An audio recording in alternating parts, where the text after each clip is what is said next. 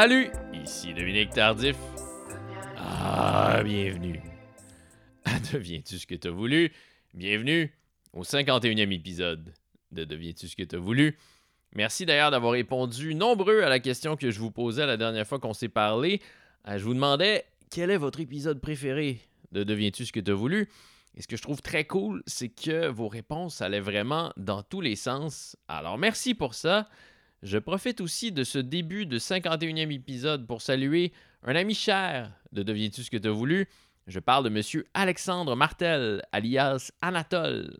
Anatole qui lançait à la fin du mois d'octobre dernier un magnifique album intitulé Alexandre Martel. Oui, vous avez bien compris. Alexandre Martel a lancé sous le nom Anatole un album intitulé Alexandre Martel. C'est un excellent disque et si vous voulez en savoir plus sur sa création, je vous invite à visionner l'entrevue que j'ai animée avec Alexandre. Ça dure une cinquantaine de minutes. Ça s'intitule Entrevue numéro 1 et c'est disponible sur sa page YouTube. Mais mon invité aujourd'hui, c'est l'humoriste, autrice et actrice Mariana Mazza. Je vais laisser Mariana vous raconter elle-même les circonstances qui l'ont menée jusqu'au micro de Deviens-tu ce que tu as voulu? Et pour vous mettre en contexte, ce qui se passait juste avant le bout que vous allez entendre dans quelques instants, c'est que j'expliquais à Mariana pourquoi je ne portais pas ma prothèse ce jour-là. J'étais blessé au moment de notre entretien qui s'est déroulé en octobre dernier, mais tout va mieux maintenant, je vous rassure. Voici mon entretien avec la tendre Mariana Mazza.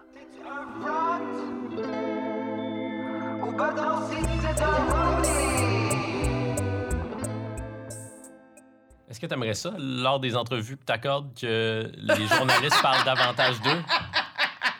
oui, mais j'aime ça. J'aime interviewer les journalistes.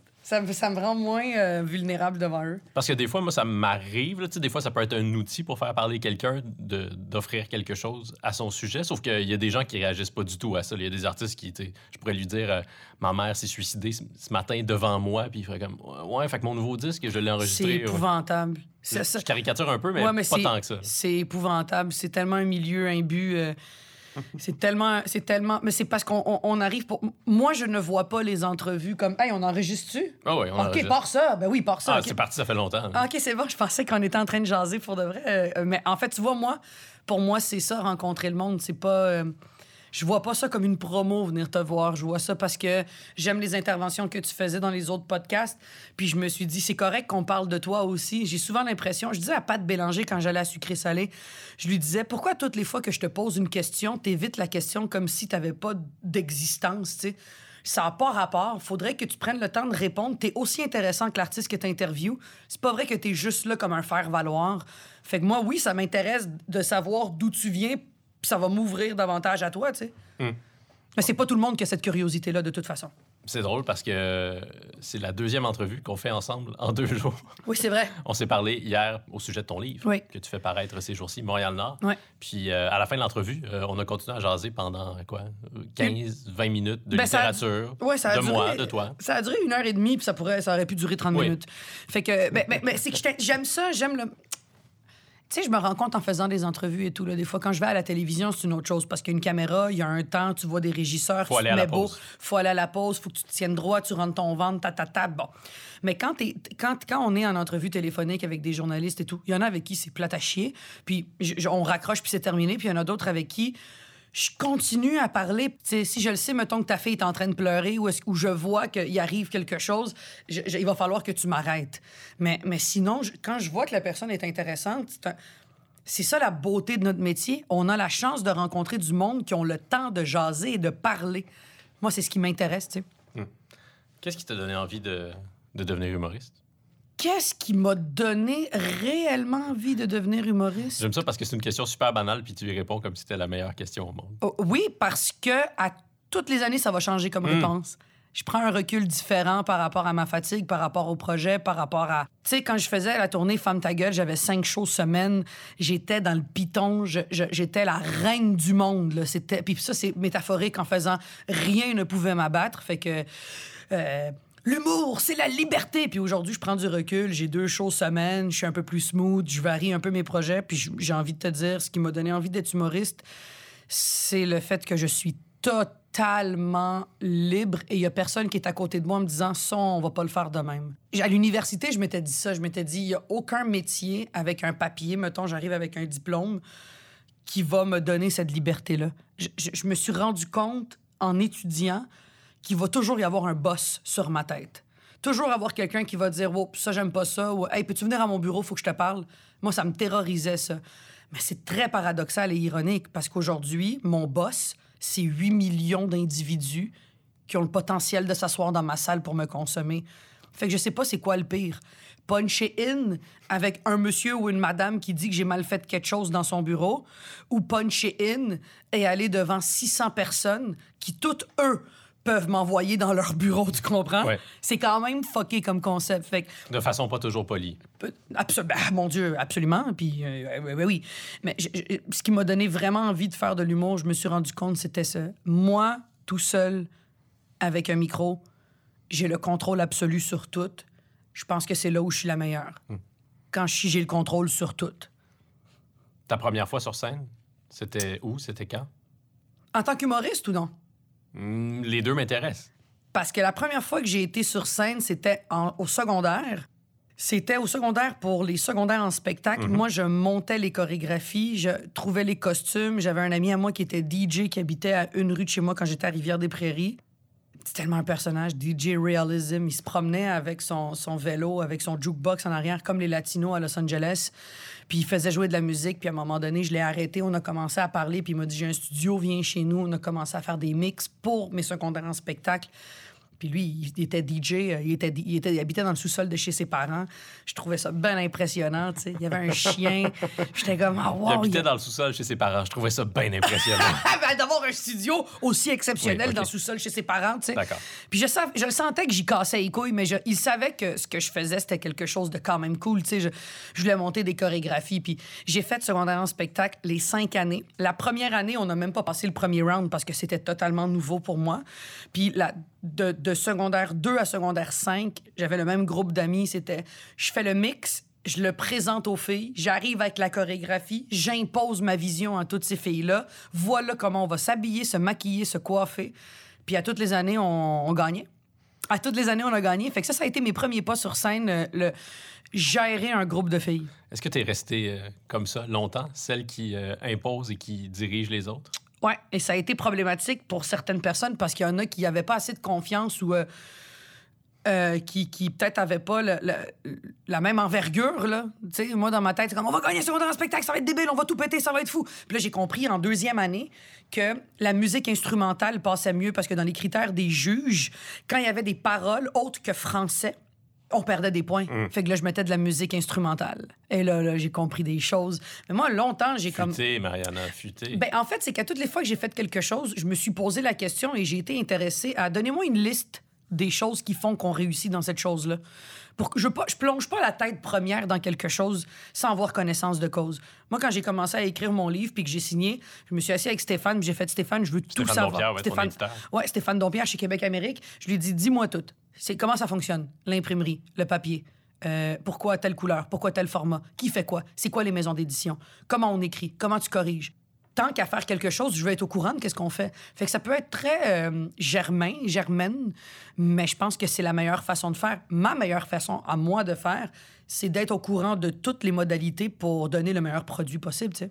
Puis depuis que je suis jeune, je le sais. Fait que première fois que j'étais sur scène secondaire, En humour? en humour, ça a été ah wow.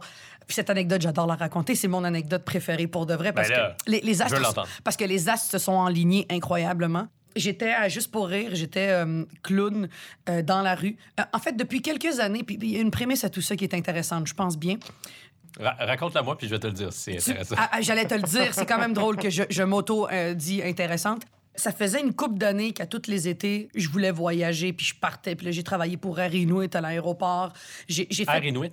Ouais, j'ai travaillé comme agent passager. C'est moi qui enregistrais les passagers d'Air Inuit à 3 h du matin pour qu'ils aillent de- dans le nord à Kuujjuaq, Kuujjuaq et compagnie.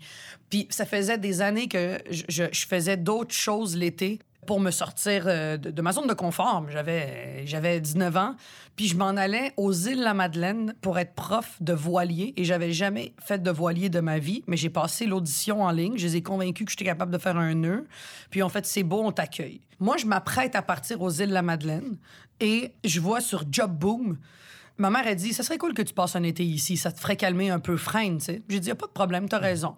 Fait que je regarde sur Job Boom, puis c'est juste pour rire pendant le festival à l'extérieur, c'était payé genre un. Mais euh, pour tout l'été, un 3500, 4000 pièces, j'ai fait OK, c'est bon. Puis c'est C'est genre tout ça dont tu avais besoin. ben, en fait, c'était- c'était le même montant quasiment que les îles de la Madeleine, mais je rentrais chez Ouais. nous le soir. Fait que c'est comme. Ça, ça servait à rien que je m'en aille ailleurs. Puis c'était, mettons, de 5 h l'après-midi à 11h30 du soir. Là, ils nous ont montré à nous maquiller, tout ça. Puis on était des espèces de clowns de rue, des forains. Et c'était encore sur la balustrade, sur la, sur euh, la- l'esplanade, excuse-moi, pour aller à la salle, à la place des arts. Puis il y avait Virginie Fortin à l'époque, c'est là où je l'ai rencontrée. Elle était elle aussi, elle faisait partie de cette gang-là. Il y avait Francis, William Réaume. Il y avait plein de monde qui aujourd'hui sont dans, dans le milieu de la pub, en théâtre et tout ça. Puis on se déguise, puis on est là. Puis moi, à toutes les fins de chiffre, il y avait une tante qui s'appelle le Couscous Comedy Show. Et il y avait Nive, il y avait Adib Al-Khalidé. Toute ce- ce- ce- cette génération-là commençait leur carrière là, jouait du tam-tam, le monde fumait des battes, mangeait du couscous. C'était full le fun. Puis je passais à tous les soirs, je passais Une devant. de rêve. Ben, tellement. Fait que je passe devant, puis là, je suis comme, hey, je peux-tu m'asseoir avec vous, tu sais? Ben ouais, tu peux t'asseoir avec nous. Je m'allume un joint, je partage le joint avec tout le monde, je mange un restant de couscous, tout ça. Puis euh, Uncle Fofi, le gars qui, qui gère cette organisation, d'ailleurs, à qui j'ai jamais reparlé, je ne sais pas pourquoi, mais il m'a dit, euh, Tu as vraiment eu une influence euh, déterminante dans la carrière de, de plusieurs humoristes au Québec. Qui, Uncle Fofi? Oui. nous a beaucoup aidé. Il a Oui. beaucoup mis de l'avant la, la- la- la communauté, la diversité. En fait, beaucoup de la communauté arabe, il nous a beaucoup, beaucoup aidé. Puis on n'a pas été assez redevable, selon moi. Puis je sais pas s'il m'écoute, mais je suis désolé si j'ai fait quelque chose qui t'a fait chier. Je sais pas pourquoi on se reparle pas, mais merci pour ce que t'as fait. On le salue. On le salue. Puis euh, il me dit, euh, t'aimerais ça? Euh, J'ai dit, j'aimerais ça venir faire un show d'humour. Il me dit, t'as-tu déjà fait de l'humour? J'ai dit, non, j'ai jamais fait ça. J'ai dit, mais je suis convaincu que ce serait pas pire. Il me dit, ouais, t'es quand même drôle, t'es à l'aise, puis tout. Fait qu'il me dit, regarde, euh, on va louer le Café Campus en haut, le, le petit Café Campus, une centaine de places. Les billets vont être 20 pièces. Je te donne tous tes billets, vends-les. Puis moi, je suis encore à l'université à cette époque-là. Tu jamais fait d'humour de ta vie? Jamais de ma vie. Je suis jamais monté sur une scène pour faire des blagues. Jamais. Il me dit, vends-les, puis ça va être à toi. T'a- t'a- T'auras la salle. Fait que là, je fais comme, OK. Puis tu sais, moi, je faisais zéro dollar là-dessus. là. Lui, il faisait l'argent. Mais il m'offrait cette opportunité-là. Fait que là, moi, après les cours, j'attendais que les cours finissent. Puis j'ai commencé tranquillement avec mes classes, avec mes profs, avec des connaissances, avec des amis du secondaire, avec ma famille, avec des amis que je côtoyais. J'ai rempli la salle. Euh, puis j'ai la, la vidéo est sur YouTube quelque part, je pense, mais je l'ai. Je suis montée sur scène, puis ce que j'avais écrit, c'était j'imitais ma mère parce que je devais écrire sur quelque chose. Au début, j'avais eu comme idée de copier un stand-up vénézuélien, puis le traduire. Puis là, j'ai fait non, je me sens pas bien de faire ça. Bon réflexe. Puis surtout que le numéro, c'était j'ai arrêté de fumer, puis je fumais même pas. Fait que, c'était n'importe quoi. Puis ma mère, elle le gazon. Euh, ma mère, elle le gazon dehors, puis je l'entends en train de sacrer, puis niaiser, puis rire. Puis là, j'ai commencé à imiter ma mère. J'ai fait un 15 minutes sur elle. Et je devais faire un 8. J'ai fait un 15. Et je suis sortie de là. Et euh, Nive m'a dit lâche tout, puis fais ça. 20 minutes avant de monter sur scène, ce que tu dois savoir, ce qui fait que cette anecdote-là est vraiment fucked up. Je vais dehors prendre de l'air. Je suis nerveuse, la salle est pleine, gros soleil, on est fin septembre, l'automne. Toute ma famille, je les vois rentrer, des gens de l'université, du monde curieux. Il y a 100 personnes qui viennent me voir, je capote. Et il y a un gars qui passe en vélo devant moi, puis à 20 mètres, il s'arrête. Moi, je suis dehors en train de parler avec ma mère. Il s'arrête, il se retourne, il, mar- il se met à côté de son vélo, puis il marche vers moi. Puis il me dit Excuse-moi, est-ce que tu es humoriste? Puis je fais Non, mais c'est drôle que tu me le demandes. Je fais mon premier show dans quelques Je vais le minutes. devenir dans quelques instants. Oui. Il me dit Ben, si j'étais toi, je serais humoriste. Parce que tu as la voix d'une humoriste. Et ce gars-là, c'était Michel Mambara. Wow! Ouais. Puis il est juste reparti. Puis j'ai fait C'est Ben voyons donc C'est très Michel, ça, comme, euh, comme geste. Ben, c'est- S'arrêter en vélo pour dire à une pure inconnue, tu devrais être humoriste si tu l'es pas déjà. Ben, j'admire. Un, je te remercie, Michel. Et il était en plus dans cette c'est la, la- la passe difficile de, de la maladie mentale, Ouais. fait que il s'était très, il s'était éloigné puis isolé du, du, du monde du show business. Mais Puis tu savais c'était qui? ben oui, je savais c'était qui. C'est sûr, je savais c'était qui. J'ai capoté. Ma mère, elle est restée estomaquée, puis elle m'a dit C'était Michel Mambara. Je fais C'était fucking Michel Mambara. Oh my God! Puis il est juste reparti sur Prince Arthur, puis je suis montée, puis il m'a donné, il m'a craqué. Puis depuis cette journée-là, ben, c'est mon métier, je suis plus retournée à l'université. J'ai plus remis les pieds à l'université. T'étudies en quoi? En animation, recherche culturelle. En arc, j'étais en animation, recherche culturelle parce Est-ce que c'est ce qu'on appelle la, la récréologie? Ouais, ben, ouais, absolument. C'est tous ceux qui veulent travailler, mettons, dans les écoles Ouais. ou dans des centres. euh, Puis, puis j'ai étudié dans ça parce que euh, je voulais pas aller en télé, parce que j'aimais pas le profil des gens qui s'inscrivaient. Je trouvais que c'était beaucoup de gens qui ont de l'énergie, le même genre d'énergie que moi. Puis j'étais comme, oh non, je, je veux pas vivre cette compétition-là. Je le voyais comme une compétition. Puis j'avais aimé, il y avait dans le dans l'animation recherche culturelle, il y avait un, un cours qui était sur la muséologie. Puis ça m'avait intéressé, fait que pendant un an, euh, je ne vivais que pour ce cours sur la muséologie. Donc, t'as lâché tes études après ce premier Le spectacle. lendemain, je retournais plus à l'école. Ma mère, elle m'a dit finis au moins la session. Je fais non, je finis rien. Je, je- c'est ça que je fais. C'est ça que je fais dans ma vie. Je suis retournée, je pense, le lendemain pour dire à mon ami Claude Champagne. J'ai dit, oh Claude, c'est malade, je deviens humoriste. Fait, oh mon Dieu, c'est donc le fun. Puis c'est tout. Je suis jamais retournée à l'école. Jamais. Puis ça faisait un an et demi que j'étais à l'université. Puis là, mes yeux se sont. J'ai eu une révélation, puis ça a fait, bon, ben c'est terminé. C'est ça mon métier. Et mon cœur battait tellement fort parce que je savais que j'avais trouvé quelque chose. Puis ça s'est passé là. Puis l'humour occupait quelle place dans ta vie euh, avant ça? Est-ce que t'en consommais pas mal?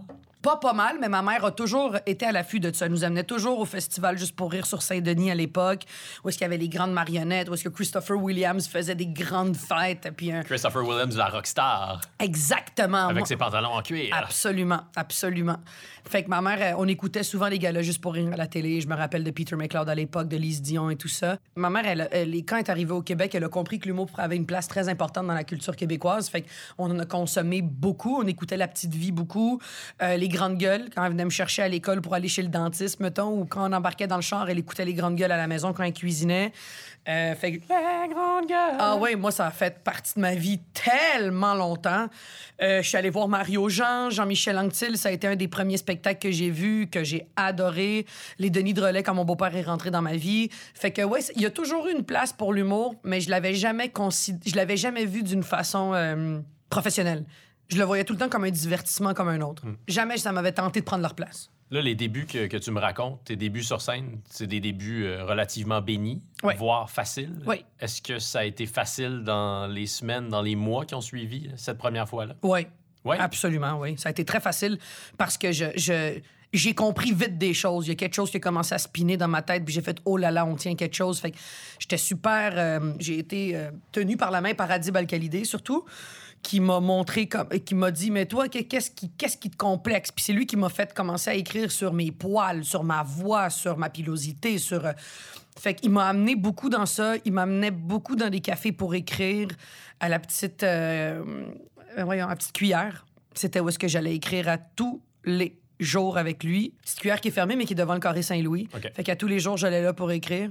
Je partais de Laval-Ouest, je passais le chercher à Ville-Saint-Laurent, puis on s'en allait écrire là tous les jours, des heures et des heures et des heures. J'écrivais plein de choses qui sortaient de ma tête. On parlait, le soir quand il animait à l'abreuvoir, j'allais le regarder. J'apprenais mes classes. Je rentrais chez moi, je regardais des vidéos YouTube. Fait qu'Adib a été vraiment un élément très, très, très important dans ma carrière. Et après ça, il m'a donné mon premier cinq minutes à l'abreuvoir. Et là, c'est qui cette fille-là? Puis là, whoop, tranquillement, le mot s'est passé. Puis j'ai commencé à faire des 10, 15 minutes. Ça a été très facile pour moi. Où est-ce que j'ai pogné un mur? Il arrive quand, ouais, ce mur-là? Ben, il arrive, puis il est même pas si gros, hein, le mur. Je veux pas te décevoir. là. J'aimerais un- dire un que c'est. Je voudrais bien te dire que ma carrière a été difficile, mais ça a été crissement facile. Mais. C'était, c'est- à l'intérieur de moi, ça vibrait. Là. C'était, pas, c'était facile aux yeux du monde. Puis le timing, moi, j'ai été béni du cul par le timing qu'on me donnait. Il n'y avait pas beaucoup de filles. Euh, euh, j'étais une des premières qui arrivait, qui parlait de ce genre d'affaires-là. Il y avait eu avant moi, mettons, Cathy Gauthier, Mélanie Couture qui a parlé de sexualité. Mais C'est quand même une autre génération. là. tellement. Puis, tu sais, ces filles-là m'ont ouvert le chemin, tu sais. Mais moi, j'arrivais avec une nouvelle énergie, avec quelque chose, je pense, qu'il n'y avait pas encore dans ma génération. J'ai pas fait l'école de l'humour, fait que c'était bien impressionnant. Mais quand je te raconte ça, ouais, absolument, ça n'a pas été difficile. Mais j'ai travaillé comme un cochon. J'étais tellement disciplinée, là, mais j'écrivais sans cesse. J'écrivais sans cesse et j'étais curieuse. Puis j'allais voir toutes les soirées d'humour, puis je rentrais chez moi pour tellement tard parce que je voulais tout voir et tout connaître et rencontrer tout le monde, tu sais. Mais il y a eu, quand j'ai décidé de, de- de partir et de travailler avec Entourage, qui est ma boîte aujourd'hui depuis Ouais. 10 ans, Il m'a dit Est-ce que tu veux venir faire les premières parties de Mesmer à l'Olympia de Paris? Et là, j'ai pogné un mur. Hmm. Partir le 20 décembre jusqu'au 3 janvier, passer Noël et le jour de l'an à Paris, sans ma famille. J'ai 21 ans à cette époque-là. Je me rappelle, j'appelais Virginie Fortin en pleurant pendant qu'elle me disait Ah, On écoute un film de Noël avec ma famille, on est en pyjama. Je braillais.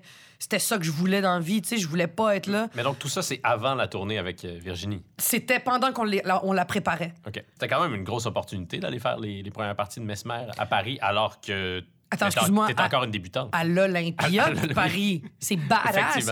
Mais c'est mon gérant, il a vu grand, puis il a fait Hey, on va mettre ton nom sur la marquise, ça se peut que ça arrivera plus jamais. Fait que, euh, entourage présente Mariana Maza et Mesmer. Tu sais, tu fais comme What? C'est débile, tu sais. Mais je suis arrivé là-bas, puis euh, tout était à refaire. Tout le numéro que je m'étais bâti sur ma présentation, puis d'où je venais, puis tout ça, que j'avais tellement peaufiné pendant un an. Je faisais des- des- des, à tous les jours, je travaillais des heures au café, puis je prenais toutes les opportunités qu'on me donnait. Fait que j'ai baigné 40 heures, 60, 70 heures semaine là-dedans pendant un an. J'ai pas chômé. Euh, j'avais la chance de pas avoir à travailler parce que j'avais économisé de l'argent, puis je commençais à me faire des 20, 25 pièces d'un bar. Fait que j'ai été une, une bonne... Mon timing était bon, là. J'arrive là-bas, puis euh, ça va pas du tout, là. Ça riait pas? Pas un rire en 10 minutes. Un. C'est gros l'Olympia quand, quand ça rit pas. Je, parle comme si euh, j'étais déjà monté sur la scène de l'Olympia. j'étais décédée. Décédée.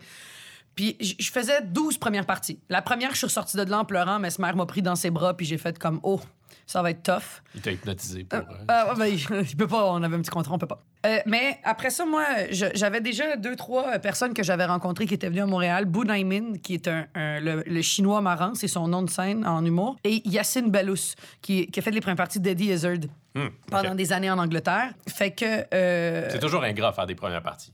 c'est très. euh, euh, oui, Ça l'est souvent, mettons. oui, mais quand tu pognes la twist, ça peut changer ta vie. Moi, les premières parties de Peter McLeod m'ont amené le travail que j'ai fait sur Mazza Fortin et m'ont amené le 300 000 billets de Femme ta gueule. Ça a été la meilleure chose qui m'est arrivée dans ma vie. Ce que je dois le plus dans ma carrière, je pense, dans le succès de ma carrière, c'est les premières parties de Peter McLeod. Ça a tout changé. Mais revenons à l'Olympia. Je Oui. suis à l'Olympia. On arrivera à Peter McLeod. On plus arrivera à. Peter McLeod, mais oui. On arrive toujours à On, Peter arrive, McLeod. on finit toujours par parler de Peter McLeod. Après une représentation, je parle avec Yacine puis avec, euh, avec euh, euh, Boone. On s'assoit. Et là, moi, j'ai pas de vacances de Noël. là. Moi, c'est retravailler un peu mon accent, ma phrase, mes référents. Et là, le deuxième show, hop, j'ai deux rires. Troisième show, hop, j'ai cinq rires. Et à la fin, ça a été. Et toute l'équipe de Mesmer, je vais toujours me rappeler, ceux qui étaient là, celui qui filmait sur le stage, toute l'équipe technique sont venus me voir puis ils m'ont dit Hey, on voulait dire, on est vraiment impressionnés, t'as as vraiment travaillé fort pour arriver à ça. J'ai fait une espèce d'école de l'humour de deux ans. Je l'ai faite en, en deux semaines devant du monde. Je me suis pété la gueule. Mais est-ce que tu penses que ton gérant t'a soumis à cette épreuve du feu-là en sachant que, que ça allait être aussi difficile puis que ça allait peut-être te rendre un petit peu plus euh, humble ou que ça allait te donner de la perspective sur la chance que, que tu avais eue jusqu'à ce moment-là? Non, moi, je pense qu'il l'a fait parce qu'il voulait que j'aille avoir une carrière en France. Puis il a dit, va là-bas, tu vas le faire, le monde va te voir, ils vont tomber en amour avec toi, puis on va pouvoir faire comme avec Mesmer, on va pouvoir faire Québec et France. Et moi, ça m'a donné tout sauf l'envie de rester en France. fait que non, je suis revenu en faisant fuck the world, je reste ici. Whoopalay. fait que ouais, je suis revenu, puis là, j'ai recommencé les premières parties de Peter et j'étais une autre personne. J'ai compris c'est quoi. Je m'étais jamais pété la gueule avant. Jamais. Jamais, jamais, jamais. J'ai toujours été capable de d'avoir des rires. Pas tout péter, je pétais pas tout, mais j'avais des rires, puis je ressortais satisfaite. Là, j'étais un autre humain. Là, j'étais en mode Robocop, là. Pitchez-moi vos balles, y a rien qui va m'atteindre. On est là. Fait que là, j'ai commencé les premières parties de Peter McLeod, et là, j'avais compris quelque chose. Et là, ça a décollé. C'est une de tes grandes qualités sur scène, ça. T'es- On, on a l'impression que tu vas tout faire pour Ouais. euh, parvenir à, à arriver au rire. Est-ce que c'est euh, juste une bonne chose? Non, ben non, ben non, ben non, ben non, ça fait faire des affaires horribles des fois là. Ça, ça, euh, ça fait des les plus gros rires viennent de là, de ce, ce côté kamikaze, mais les plus gros frettes aussi. Fait que, mais je pense que c'est un peu à la lumière de qu'est-ce que je suis. Moi, c'est, je peux être le meilleur ou le pire de ta vie. Mais pas le pire. Je vais jamais tuer personne, je pense pas. Je pense pas que ça va m'arriver. le- Merci de le préciser. Je te le précise. Ça me rassure. Ça- mais, mais je pense que mon intensité verbale peut m'amener à blesser du monde sans m'en rendre compte et en m'en rendant compte. Mais ça, à date, j'ai été béni du cul, vraiment, parce qu'il n'y a pas de scandales qui sont sortis de ça. As-tu des exemples? De, Ben, de froid que, que tu as créé Ah. sur scène en allant trop loin. ben oui. Pendant la tournée Femme ta gueule, je me rappelle que j'avais dit, euh, j'avais, j'avais un bout où est-ce que je disais à des jeunes, y a-tu du monde de 16 ans et moins, de 15 ans et moins, de 14? J'essayais de trouver la personne la plus jeune pour Ouais. lui parler de masturbation. Juste de faire ça, tu prends un gros risque parce que, mais, je savais à qui parler. Il y avait une petite fille de, de 5 ans qui était là, dormait dans les bras de sa mère. Sa mère l'a amenée sur le stage sur Saint-Denis. Elle dormait, la petite. J'ai remis ses petits souliers, puis j'y ai dit, euh, on se reparlera de tout ça à un moment donné. Le monde a trouvé ça cute, mais tu sais, il n'y a pas eu de rire, le monde était pas bien, puis j'allais pas parler de masturbation avec une petite fille de 5 ans. Mais il y avait une jeune fille de 13 ans. 12-13 ans, c'est très légitime. 12, ça commence à être jeune, mais c'est là où est-ce que tu commences à te frotter, puis c'est le, l'émancipation sexuelle avec soi-même peut commencer à 12-13 ans. C'est très normal, selon moi, là. Puis je pense, ben, selon moi, par, par expérience... Euh, se- selon moi aussi, Mariana. Ouais, c'est ça.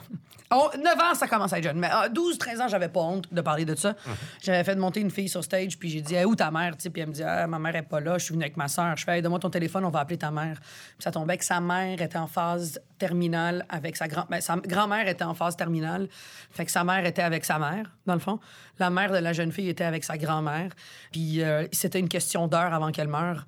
Puis je FaceTime ce monde-là, puis je suis comme, hey, qu'est-ce que vous faites? Pourquoi vous êtes pas là? Puis c'est comme, Mais c'est parce que mamie est en train de mourir. Oh là là là là. Puis t'es comme à la moitié de ton show. là. Euh, non, il me, reste, il me reste un quart de show. OK, mais quand même, c'est Mais- mais je c'est me un suis- quart difficile à traverser. là. Ouais, mais je me suis quand même sorti de là, man.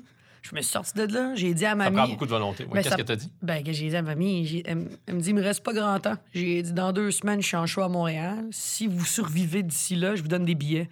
Mais là, le monde riait, mais faisait, oh my God, mais Chris est venue, man. Wow. Elle a survécu, puis elle est morte le lendemain de mon show. Je te jure. Elle est morte le lendemain de mon show. Je capote. Je parle avec eux à toutes les années, avec cette famille-là. Pas avec la mamie, par exemple. La mamie, non. Euh, la mamie est peut-être sur mon épaule, quelque part en train de me bénir parce que. Mais ça, tu vois, c'est le genre d'histoire qui peut m'arriver. C'est le genre d'affaire qui m'arrive. Me mettre les pieds dans marde, mais est-ce que c'est vraiment de la marde? Ça m'a fait grandir beaucoup. Ça m'a fait grandir parce que cette jeune fille-là m'écrit une, une fois de temps en temps, puis on parle. Je prends des nouvelles de ses parents, je prends des nouvelles de sa sœur qui s'est mariée, je prends. Fait que, tu sais, c'est cool. J'ai un lien avec les humains, puis ultimement, le monde voit que c'est c'est jamais euh, de la mauvaise foi, c'est jamais pour juger le monde. En 2017, lorsque tu parles de masturbation, restons dans, dans ce sujet-là, Ben oui. puisqu'il est passionnant. Oui? En 2017, lorsque tu parles de, de masturbation à Denise Bombardier sur le Mm. plateau euh, des enfants de la télé, puis tu parles de menstruation à Mm. Céline Galipo, tu lui dis Allez lire les nouvelles menstruées, ça doit être lourd. Bonne observation, Mariana. Euh, Absolument. Est-ce qu'au moment où tu dis ces choses-là, tu te rends compte d'à quel point tu devrais peut-être pas être en train de les dire? Non, ou du malaise que tu vas créer? Pas du tout. C'est ça qui est fou. Pas du tout. Parce que ça doit être tough de lire les nouvelles menstruées pour vrai. Dire à Céline Galipo ça, j'ai jamais. euh, Tu me- tu m'en parles, puis je fais, man, c'est une bonne question. je ne sais pas si c'est de, la stupidité. Je ne sais pas si c'est quoi. Mais quand j'ai une question et je pense et je crois fondamentalement qu'elle se pose, je la pose. Tu sais, j'ai pas demandé, puis Céline, c'est quoi se faire violer? Tu comprends? Je suis pas allée dans l'indécence. Pendant trop longtemps, on a dit aux femmes qu'il y a des choses qu'on peut pas parler parce qu'on est des femmes, ça devrait être secret. Pourquoi? C'est la chose qui nous différencie de vous. On ovule, on a des menstruations pour pouvoir enfanter. Pourquoi on devrait jamais parler de ça? Si à la place du sang, mettons, ce serait des fleurs qu'on perdait, on en parlerait plus. Pourquoi ce serait dégueulasse si c'est quelque chose de tellement naturel, tu sais? Fait que oui, de le demander, peut-être que ça peut être très brusque, ça je l'avoue. Mais je suis convaincu que sa réponse était quand même intéressante. En fait, je pense qu'elle a pas répondu, mais qu'elle a rigolé, puis qu'on a compris qu'effectivement, euh, elle avait déjà vécu ça, forcément, puis que Non, mais c'est sans que- doute pas facile. On dirait que j'avais une attente, on dirait que j'avais une attente de, je- moi quand ça arrive, quand je, quand, je, quand je sais que je suis menstruée, mettons, je le sais que je vais me prendre une pilule pour faire désenfler mon ventre parce que sinon je vais pas être concentrée, ou la veille je vais manger beaucoup de viande rouge, ou tu sais, on dirait que je m'attendais à une réponse qui va me donner des- une clé pour moi quand... Une réponse pratico-pratique. Oui, absolument. Céline donne un conseil à Mariana. Ben absolument, c'est ce que je me disais, puis c'est ce que je me dis encore. Comment un athlète olympique peut gérer ça? Comment comment est-ce que une astronaute quand tu vas dans le ciel, tes règles arrêtent-tu? Je, je me demande ces affaires-là parce que je me dis c'est tellement naturel. Je, je suis très fascinée par les règles, par les menstruations. Je me dis tout le temps, tu sais, t'as une fille, elle s'appelle Nicole, petit Oui. bébé, elle va être menstruée un jour, Effectivement. si elle reste fille. Oui. Pour l'instant, ça semble être sa Ouais, décision, elle mais paraît- elle parle pas beaucoup. Non, c'est ça. Mais ça arrive, puis c'est comme si on n'en parlait jamais. Fait qu'on, moi, je suis toujours. Moi, quand on me parle pas de quelque chose, j'ai des questionnements. Hmm. Et j'ai pas souvent le bon timing pour les poser ces questions-là. Tu me diras. Mais il n'y a pas une part de plaisir en toi à. Déstabilisé? Ben oui, à parler de masturbation à Denise Bombardier. Parce que bon, Céline Galipo, c'est une figure euh, immaculée. Là, on la respecte, mais on respecte aussi jusqu'à un Mhm. certain point euh, de- Denise Bombardier, mais pas de la même manière. Puis elle est souvent outrée Mhm. que certaines personnes abordent certains sujets euh, dans les médias. Puis là, dans ce cas-là, ça la rendait visiblement mal à l'aise que Ouais. tu parles de masturbation et Ouais. tu en remettais. Ouais, mais j'aimais ça. J'aimais ça, c'est sûr, j'aimais ça. J'aime décoincer un peu le monde. Puis surtout que je te fais pas mal dans tes propres valeurs. J'essaye pas de te faire parler d'infidélité ou de te parler de quelque chose qui t'appartient, que tu veux pas mettre public. Mais Denise Bombardier doit se masturber. C'est pas normal qu'elle ait un profond malaise comme si j'étais en train de blasphémer. Mais c'est une autre génération, hein? Ouais. Euh, oui, mais j'aime beaucoup faire ça. Je- J'y prends plaisir, mais j'essaie de. Je, je parsème tranquillement. Je, je fais pas ça avec tout le monde. Je fais pas exprès non plus. Mais il y a des moments où est-ce qu'il y a comme une espèce d'élan d'euphorie qui me fait dire des choses. Puis ça, je peux pas le contrôler, malheureusement. Ils auraient pu le couper au montage, hein, d'ailleurs. Puis ils l'ont gardé. Fait que c'était pas si de la pire que ça. Ben, c'était pas si pire que ça. Mais non. Puis ultimement, on fait un show, hein. On est là pour divertir, pas pour juste répondre aux questions. Lorsque tu, euh, tu te présentes sur un plateau pour une entrevue, j'ai l'impression que tu donnes tout le temps tout. C'est pas tout le monde qui, euh, qui donne tout en entrevue? Non. Il y a du monde plate. Il y a du monde qui ont peur. Il y a du monde pudique. C'est une chose d'être pudique, mais toi, tu as le désir de, de divertir les gens, de donner un spectacle. Ben oui, c'est un privilège qu'il y ait un Kodak sur moi. Tant qu'il y a du respect et que je ne, ne brime pas la liberté ou que je ne brime pas l'humain, oui, c'est du divertissement. Je suis pas une fille timide. Je suis gênée de certaines affaires. Mais les je- grosses révélations aussi. Mariana Mazza n'est pas, pas une fille suis pas timide. timide. Mais oui, j'ai ce grand désir de divertir. J'ai ce désir de ne pas passer inaperçu à chacune de mes présences. J'ai ce désir de marquer. Puis, naturellement, même si j'avais pas ce désir, je marquerais parce que je pense que fondamentalement, les gens qui font du divertissement ont ce don peut-être, ont cette prétention, ont ce vouloir de dire bonsoir et bienvenue. Tu sais, ça, là, si, si t'as pas à l'intérieur de toi le vouloir d'être vu, tu fais pas ce métier-là. Fait que moi, j'ai ce désir d'être vu. Et je suis pas mal avec ça. Aujourd'hui, quand on y pense, ça peut apparaître un peu étonnant que Virginie Fortin et toi, Mm. vous soyez euh, jumelés pour présenter Ouais. un, un spectacle conjoint parce que vos énergies euh, sont assez euh, diamétralement opposées. Oui, Est-ce que c'était aussi étonnant que ça au moment où ça s'est produit, donc autour de, de 2013? nous, on s'est jamais posé la question. Nous, quand on s'est rencontrés sur les marches pour aller faire en route vers mon premier gala, on s'est regardé en faisant Hey, on se retrouve ici. Parce qu'elle elle m'avait dit Je veux faire de l'humour. J'ai dit Moi aussi. Hey, on se retrouve un jour. Et un an plus tard, on était dans les marches du Théâtre Plaza en faisant Hey. Sans votre maquillage plus- de clown. C'est ouais, exact. Hey, c'est débile, on se retrouve. Elle fait ouais. Et les deux, on s'est rendus en finale. Puis à partir de là, on s'est dit go, on le fait. Puis on s'est jamais posé de questions. Je trouve que le, le mélange était tellement parfait. Mais on n'est pas surpris non plus qu'on se parle plus. Vous vous parlez plus? Non, on se parle plus depuis une couple d'années. Puis c'est c'est d'un d'un commun accord. Puis euh, c'est comme un vieux couple qui s'est laissé. Puis on n'avait plus rien à se dire. Le monde était surpris de notre rencontre, mais quand ils nous voyaient, ressortaient de... ce- Tu sais, on a quand même... C'est quand même 25 000 billets vendus, là. Il y a du bouche à oreille là-dedans, là, tu sais. On n'a pas mis... Je sais pas qu'on on n'a pas mis de pub. C'était vraiment les deux. On, était tout début d'une nouvelle génération, la génération de, de, de Phil Roy, de Simon Leblanc, de Adib et tout ça. C'était une toute autre génération. C'est une autre vague d'humoristes qui arrivait. Puis on a tiré notre épingle du jeu à notre façon. Fait que le monde n'était pas surpris de nous voir ensemble quand ils sortaient de scène. Mais je pense que personne n'est surpris aujourd'hui qu'on se parle plus. Fait que, tu sais, ce- cette espèce de yin et de yang aussi peut venir avec des explosions. Puis, c'est ce qui est arrivé. Et je suis totalement zen avec ça aujourd'hui, même si ça m'a pris du temps à m'en remettre. Ma séparation amicale avec Virginie m'a pris beaucoup de temps à m'en remettre. Je pense qu'on a passé tellement de temps ensemble, puis il y a eu une 47 aiguë de quelqu'un plus que de l'autre. Puis j'ai été très triste, mais j'ai appris à, lâcher prise puis à me dire, ah, des fois, des rencontres qui se font via le travail ou via un métier ou via une passion peuvent être explosives, tu sais. Puis c'est bien correct aujourd'hui. Mais aujourd'hui, moi, je la vois aller, puis c'est c'est Virginie à son meilleur. Moi, j'ai toujours trouvé que c'était... C'est probablement une des artistes les plus complètes au Québec. Probablement. Pour vrai, une des personnes les plus talentueuses que j'ai vues de toute ma vie. C'est un triple threat. Elle peut faire n'importe quoi. Elle peut faire n'importe quoi. Ouais. Oui, tout à fait. Je suis d'accord. Je me souviens de vous avoir vu au, euh, au Vieux Clocher de Magog. Ouais. Puis, ben, Virginie, elle, elle était exceptionnelle, mais c'est peut-être. Toi aussi, tu étais exceptionnelle, mais le contexte du Vieux Clocher de Magog faisait en sorte que, bon, on peut prendre un verre au Vieux Clocher, c'est une salle de, de- de type cabaret, tu rentrais plus fort qu'elle, disons-le comme ça. Ben oui. Est-ce que ça créait des, des frictions en- entre vous deux? Non, mais elle, est- elle a vite compris que elle, c'était pas ça qu'elle recherchait. Parce que ça venait vraiment avec une exubérance quand j'arrivais sur scène. J'ai un rythme plus rapide, j'ai un rythme plus punché, mais elle, elle a un rythme plus lent qui est tout aussi punché. C'est juste que les rires sont moins intenses parce que tout est dans, dans la réflexion, dans le texte, dans l'intelligence. Il y a... Moi, ça va être des, des, des rires de bas de ventre, elle, ça va être des rires de cœur et de tête. Les deux sont tout aussi forts, mais les miennes paraissent plus impressionnantes parce qu'il y en a juste plus et plus vite. Mais elle, c'est, fou parce qu'elle avait moins de rires, mais les rires étaient tellement forts.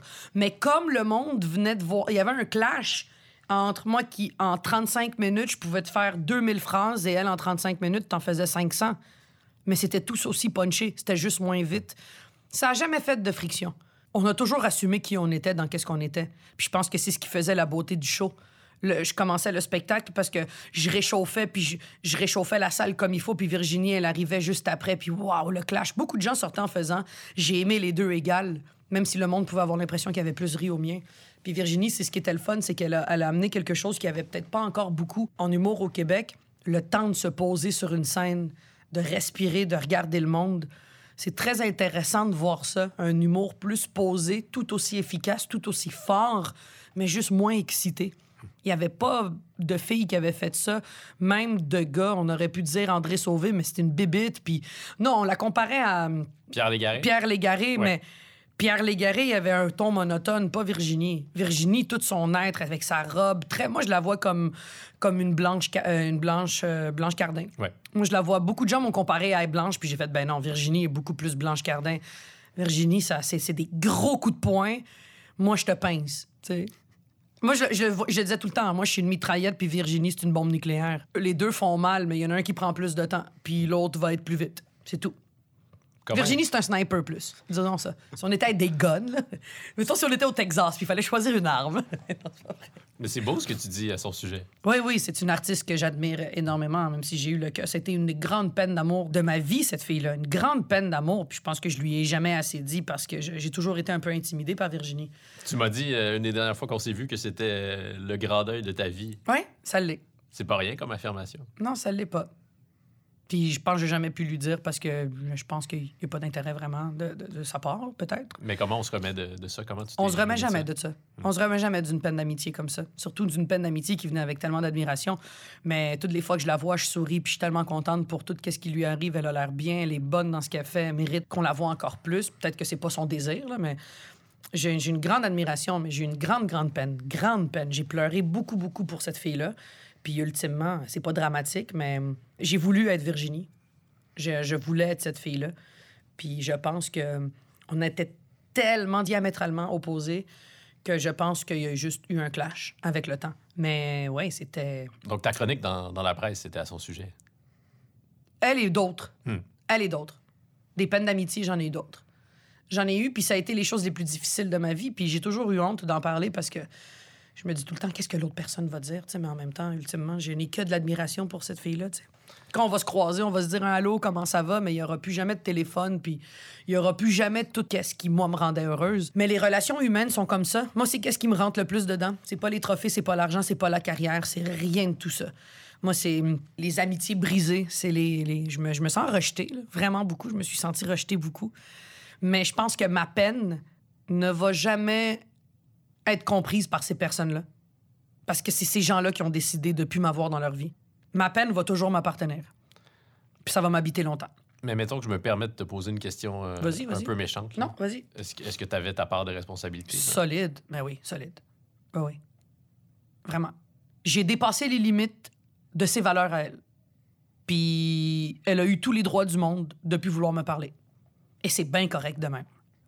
Puis ça veut pas dire que j'ai pas souffert énormément. C'est juste j'ai l'impression que ce que j'ai vécu avec elle, je l'ai vécu avec beaucoup de monde autour de moi, avec qui j'étais très, très, très, très, très, très, très proche. Il y a eu des mo- un moment précis dans chaque relation avec les gens avec qui ne me parlent plus, puis ou qu'on ne se parle plus, où j'ai dit, où j'ai fait une chose qui était la goutte qui fait déborder un vase que je ne voyais pas se remplir. Hmm. Moi, je l'ai pas vu, ce vase se remplir là. Moi, dans mon vase, il y a un trou pour laisser tomber les gouttes parce que j'en parle au fur et à mesure. Mais c'est pas tout le monde qui est comme ça. C'est pas tout le monde qui. T'as un bon système d'évacuation. Absolument, oui, absolument. Dans, tous les, dans, dans- dans toutes les, les- les façons de le voir. Ouais. Je pense qu'au fur et à mesure, moi, avec les, les gens autour de moi, j'évacue. Ça vient avec beaucoup de bien, mais ça vient avec beaucoup de mal. Il y a du monde qui se tanne, puis il y a beaucoup de gens qui, eux, remplissent leur verre, et je, quand il y a la goutte, c'est terminé. Et ça, c'est souffrant, parce que t'as pas le temps de, voir le verre se remplir. Ou peut-être que j'étais aveugle, ou peut-être que j'étais trop imbu de moi-même pour voir le verre se remplir, probablement. Mais tous les gens avec qui ça s'est terminé, ça s'est terminé tellement sec que ça, ça fait mal. J'ai pas eu des avertissements à un point de voir la relation se terminer. Tu dégages l'image d'une fille, je serais pas le, premier à le dire, tu, tu dégages l'image d'une fille, euh, d'une femme. Je veux dire femme. Là. Hey, tabarouette. Hey. Un peu de respect. Hey, Une comme- femme. Je, peux être un monsieur si tu veux. Ça me dérange pas. Je, je- je te prends comme t'es, Mariana. Prends-moi comme un monsieur mexicain. Alors, j'aimerais tellement ça. Faire du mariachi. tu dégages l'image d'une femme très confiante. Ça peut parfois passer pour de l'arrogance. Est-ce que tu es consciente de ça? Puis est-ce que tu as déjà été réellement arrogante ou c'était juste l'image que tu dé- dégageais qui, euh, qui ressemblait à ça parfois? Je sais pas si c'est de l'arrogance ou juste de l'impulsion. Hein. Hmm. Tu sais, mettons, quand tu m'as dit, ça a-tu été difficile pour toi? La bonne réponse, là, la réponse la plus normale, là, ça aurait été moi qui dis, mais ah, j'ai beaucoup souffert. C'est pas vrai. Je suis très honnête. Trop peut-être. Je me garde pas une gêne. L'humain se garde une petite gêne pour pas froisser, pour pas déplaire, pour être le plus intéressant possible. Pour pas perdre l'amour des autres aussi. Ah ouais, ouais, bon point. Pour pas perdre le respect des autres, pour pas perdre le... Ah, mais cette personne-là est vraiment bonne, mais tu sais... euh, on, trouve tout le temps que quelqu'un est beau quand cette personne sait pas elle-même qu'elle est belle. Et on fait « Ah ouais, belle, là.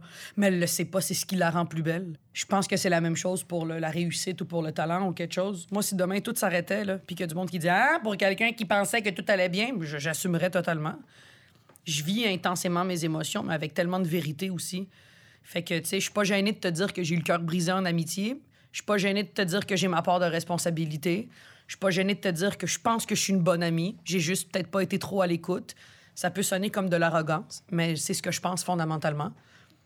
Puis je pense fondamentalement des choses qui peuvent sonner arrogant. Pose-moi des questions, je vais te répondre, puis ça peut sonner arrogant.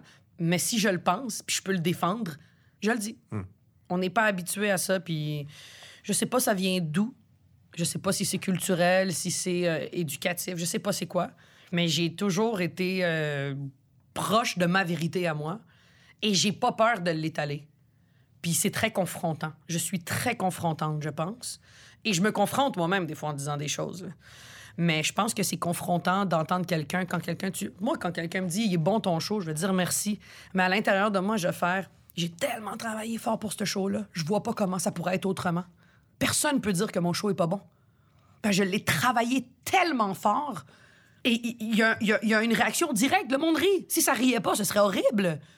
Fait que, à l'intérieur de moi, je suis tellement une passionnée et tellement une première de classe dans ce que je fais que le résultat n'a pas le choix d'être autre que bon. Fait que, quand on me complimente, je le prends, ça me fait plaisir et ça me fait du bien et ça me rend heureuse. Mais il y a tout le temps une petite voix à l'intérieur de moi qui fait Yes, vous venez confirmer des choses que j'avais dans ma tête. Puis il y a d'autres affaires plus vulnérables, comme mon livre. Je t'ai demandé si tu l'avais aimé, puis on dirait que je te crois pas que tu l'as aimé. Là, je deviens vulnérable parce que j'ai pas le contrôle. Quand j'ai le contrôle sur tout, je sais quoi faire pour arriver à mes fins. Quand j'ai pas le contrôle sur la réaction, quand j'ai pas le contrôle sur l'appréciation, là, là, je deviens un petit enfant, là. Ça va me faire plaisir de répéter que j'ai aimé ton livre pour vrai, Mariana. Et je te le dis en te regardant dans fin. les yeux, direct dans les yeux. T'es fin. Mais je suis pas fin, je le pense pour vrai. En 2016, tu as dit à Nathalie Petrovski, il n'y a pas un soir où je ne rentre pas sur scène en me demandant et si je me cassais la gueule? Et Ouais. si je me cassais la gueule? Est-ce que tu penses encore ça? Oui, oui. avant chacun de tes spectacles? À tous les soirs, je me dis, ça se peut que c'est le dernier parce que ça marchera plus, puis je vais haïr ça. Donc, tu as confiance Ouais. que le spectacle que tu présentes est bon, mais tu as peur de te casser la gueule en même temps. Je pourrais l'échapper un soir puis dire une phrase qu'il fallait pas, puis c'est terminé. Hmm. Moi, je, je suis cet humain-là qui, je vois quelqu'un, puis c'est- je te regarde dans les yeux, puis je te dis, parle-en pas, parle-en pas, parle-en pas, dis pas ça, dis pas ça, dis pas ça. Puis à un moment donné, boum, je dis qu'est-ce qu'il fallait pas que je dise, puis c'est terminé. Ça, je le contrôle de plus en plus, mais je, je, je sais pas, ça, ça, ça vient de quoi? Mais oui, j'ai toujours eu peur de me. J'ai pas peur de me casser la gueule, mais il y a toujours le risque. À- tous les soirs, il y a un risque que ça marche pas que je contrôle de plus en plus ce risque parce que j'ai de l'expérience, parce que je sais ce que je fais. Mais oui, il y a toujours un risque que quelque chose fonctionne pas. Toujours. Fait que je, m'arrange pour arriver en forme, avoir fait ma sieste, pris le temps de me maquiller, de me coiffer, d'avoir eu mon moment à moi, de réchauffer ma voix, d'arriver de, bonne humeur, d'arriver à l'avance. Fait que toutes ces affaires-là font qu'il y a moins de risques que je me pète la gueule. Mais si j'enlève toute cette euh, discipline, les risques vont augmenter. Fait que je pense que c'est pour ça que je me pète rarement la gueule. Je suis discipliné par rapport à ce que j'ai besoin de faire. Ouais. Dans Maria, euh, le film que tu as coécrit avec Justine Philly, dans lequel tu joues le rôle titre, tu incarnes une fille qui, euh, ben, qui est très sensible, mais qui a de la difficulté à écouter, euh, qui écoute pas du tout ses amis, en fait. Ses amis euh, lui reprochent.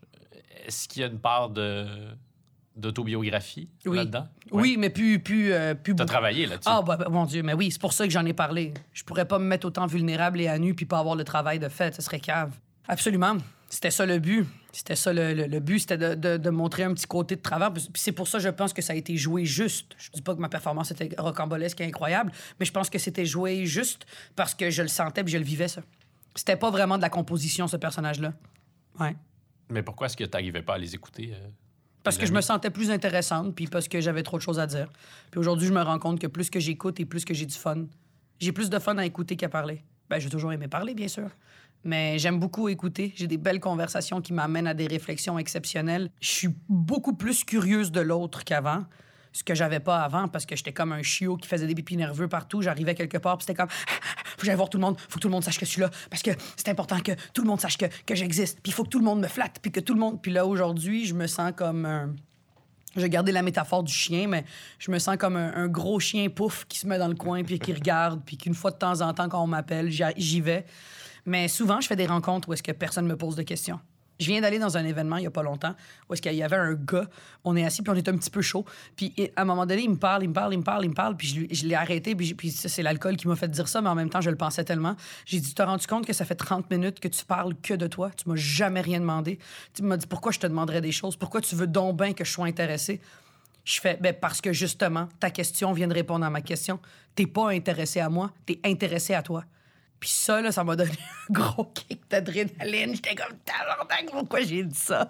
Puis je pense que ça, ça a tué la conversation. Il s'est levé, il est parti. Mais c'est un des beaux paradoxes du merveilleux monde du showbiz, ça Mm. que ben, c'est évidemment attendu des gens qui vont faire de la télé, par exemple, qui, qui se donnent en spectacle, qui soient présents dans tous les sens de, de ce terme-là, qui soient allumés, qui parlent d'eux-mêmes, Mm. euh, qui ont une belle énergie, mais en même temps, quand ils ont trop d'énergie, ça peut se retourner contre eux. Ben oui, on peut être gossant. Mais On, est à la merci du monde, hein? Et à la merci, à la merci de nous-mêmes en même temps. On assouvit nos désirs en faisant ce métier-là. Ça vient avec des demandes. Puis ces demandes-là viennent de personnes qui, eux, ont peut-être pas demandé de nous voir, ont peut-être pas ce désir d'être assouvis eux-mêmes. Moi, il y a du monde qui vont m'écrire à quel point ils trouvent que mon énergie est contagieuse puis ça leur fait du bien, puis d'autres vont dire tu me tapes ses nerfs. Il y en a qui n'ont pas demandé à me voir, puis ils sont restés là.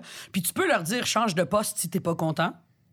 Mais tu peux aussi dire ah ben écoutez, euh, ben c'est votre opinion, puis je suis désolé.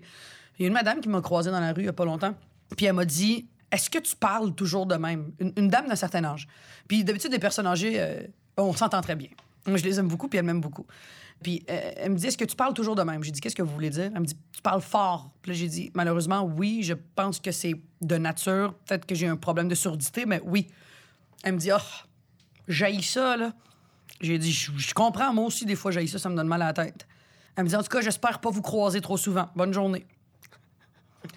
puis tu regardes ça au début, tu dis Vieille Chris. Puis après ça, tu prends du recul, puis tu fais Man, elle a fait exactement ce que moi, je ferais avec quelqu'un. Fait que je peux pas lui en vouloir. C'est comme le mime des deux Spider-Man qui, euh, qui se pointent. Oui, oui, c'est vrai. Oui. Fait que ce que je suis va sûrement être ce que je déplore des autres. Fait que je dois vivre avec ça. Parlant de pas beaucoup avoir de filtre, Hmm. Est-ce que tu accepterais euh, de raconter ce qui s'est produit lorsqu'on s'est croisés cet été? Ah, ben oui. devant la grande tour brune de Radio-Canada qui est maintenant condamnée? Je, je- je vais mettre la table un petit peu. là. Je sortais de la nouvelle maison de Radio-Canada avec mon amie Karine Lefebvre. On venait d'aller présenter une chronique dans l'émission de Raed Hamoud. Donc, on, se rendait vers le stationnement. Je te croise. Nous, on est habillés là, normalement. Et toi, tu étais habillé comme si tu sortais euh, d'un gala. Parce je que- revenais de ma chronique de Bonsoir, bonsoir. et voilà. Donc, tu étais maquillée, tu portais une superbe robe. Et là, tu passes devant nous. On se connaît un petit peu. Donc, je dis Allô, Mariana. Tu me dis bonjour. Nous, on continue notre chemin. Et là, j'ai à peine fait deux pas que. Je t'interpelle, puis je te dis, hey, Hey, Dominique! faut que je t'en parle. J'ai l'impression que tu m'aimes pas. Il a fallu que je dise ça. Un enfant qui devait le dire. J'ai toujours eu l'impression que tu m'aimais pas. Je pense que c'était une façon de t'interpeller parce que, un, j'ai Alors qu'on s'était parlé deux fois, je pense, Ouais, précédemment, ben- ou deux ou trois fois, puis j'en gardais un bon souvenir. là. Ouais, ouais. Malgré ce que je racontais tantôt, au final, j'avais, j'avais trouvé ça assez amusant, en fait, que, que tu me taquines. Je sais pas. Je sais pas pourquoi je t'ai dit ça. Puis je le sentais, puis je le pensais peut-être souvent. Je, je, je pense qu'intrinsèquement, tu sais, des fois, parce que ça vient de quelque part, je pense que j'ai tellement aimé ton. J'aime tellement le balado que tu fais. Je l'ai écouté quand j'ai fait une tournée euh, Rivière-du-Loup, Côte-Nord au complet. J'ai écouté ton entrevue avec, euh, avec euh, Marc Labrèche, puis j'ai trouvé que c'était une de ses bonnes entrevues. Puis j'ai fait. Ah, ça me fait chier que j'avais pas été invité. Puis ça m'arrive rarement. Parce qu'il y a des affaires que j'ai pas envie de faire. Surtout les podcasts, j'en ai fait quatre. Puis les quatre fois que j'en ai fait, ça m'est retombé sa noix. Pour l'instant, tout va bien. Ben, je sais pas qui va me tomber sa noix, là. À date, j'ai, j'ai été, je pense, euh, même de parler de Virginie, je l'avais jamais fait, tu sais. Puis je le fais, puis je pense que j'ai été assez élogieuse pour pas qu'il y ait de malaise là-dessus. Puis ça se peut qu'il y en ait un, là. Mais je, je dois vivre avec les conséquences de qu'est-ce que je dis. Fine, je vis avec ça. Mais donc là, tu m'interpelles à Radio-Canada, on se connaît à peine, puis là, tu me dis, je pense que tu m'aimes pas. Euh, C'est pas vrai, Mariana, voyons. Je sais pas pourquoi je t'ai dit ça. Je là, pense pendant que- 15 hein? minutes, tu... Je te le disais, ben, je te disais. euh, C'était très amusant, en tout cas. C'était- Ben oui, parce C'est que là, un on des est- moments les plus surréalistes de, de ma vie, là, de, de C'est-tu mes vrai? 36 années sur Terre. Ouais.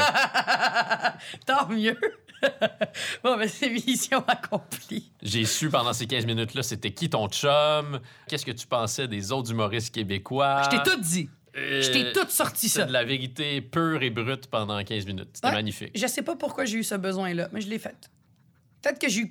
En te parlant puis en te regardant, j'ai comme. J'ai fait. Oh non, il est cool. OK, go. Je te fais mon pitch de vente. Weird, hein? Mais ouais. Et voilà. Et quelques semaines après, je t'ai écrit. Ouais. Puis ça, regarde, ça reste dans ta voûte, là, ce que je t'ai dit, j'espère. Ben oui, ben je l'ai, euh, je l'ai écrit sur Reddit, mais euh, je ne le dirai eu- pas à personne d'autre. Non, mais j'ai comme eu cette espèce de petite confiance, tu sais, comme que j'ai avec Pat Lagacé. Pat Lagacé, toutes les fois que je le vois, on parle de choses que jamais on pourrait parler publiquement parce que ça engendrait tellement de, de- de débats et tout. Puis Pat, je le sais que quand je finis de lui parler, j'ai pas à lui dire « Hey, ça, on n'en parle pas, hein? » Il me dit « Ben non, Mariana, il y a quelque chose de comme... J'ai eu une confiance en toi que j'ai pas avec beaucoup de monde. J'ai senti souvent qu'il y avait du monde qui voulait me parler ou me faire dire des choses pour aller patiner sur moi. Puis peut-être que je me sens importante en disant ça, là, mais j'ai senti souvent que je pouvais être euh, l'anecdote de quelqu'un ou le potin de quelqu'un. Puis je l'ai Ben, pas senti Je te avec confirme toi. que tu as été l'anecdote du, du reste de mon été, là, Ah, ben oui, mais c'est sûr, là. quand même.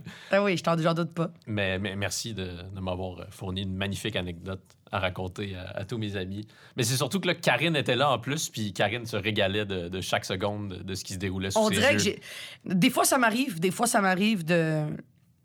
Puis quand je prends du recul, si on en reparle dans, dans 10, 15, 20 ans, si on fait encore ce métier, puis on se recroise, puis que tu me dis, tu te rappelles, tu m'as dit ça, ça, puis ça, je suis convaincu qu'aujourd'hui, c'est c'est banal. C'est- y a- Je me rends C'est compte. sûr que oui.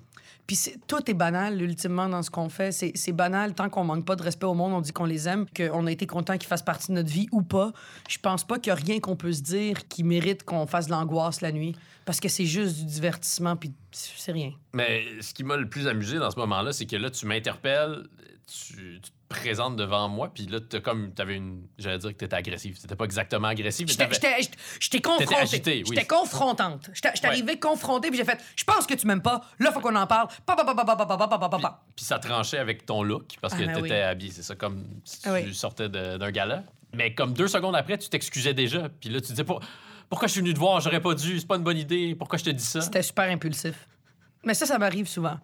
Ça m'arrive souvent. Euh, des fois, je, je croise quelqu'un dans la rue, que ce soit un gars ou une fille, n'importe quoi, puis je fais Hey, t'es vraiment beau. Ou Hey, t'es vraiment belle. Ou c'est vraiment beau ça. Puis j'essaye d'établir un contact des fois, puis c'est maladroit.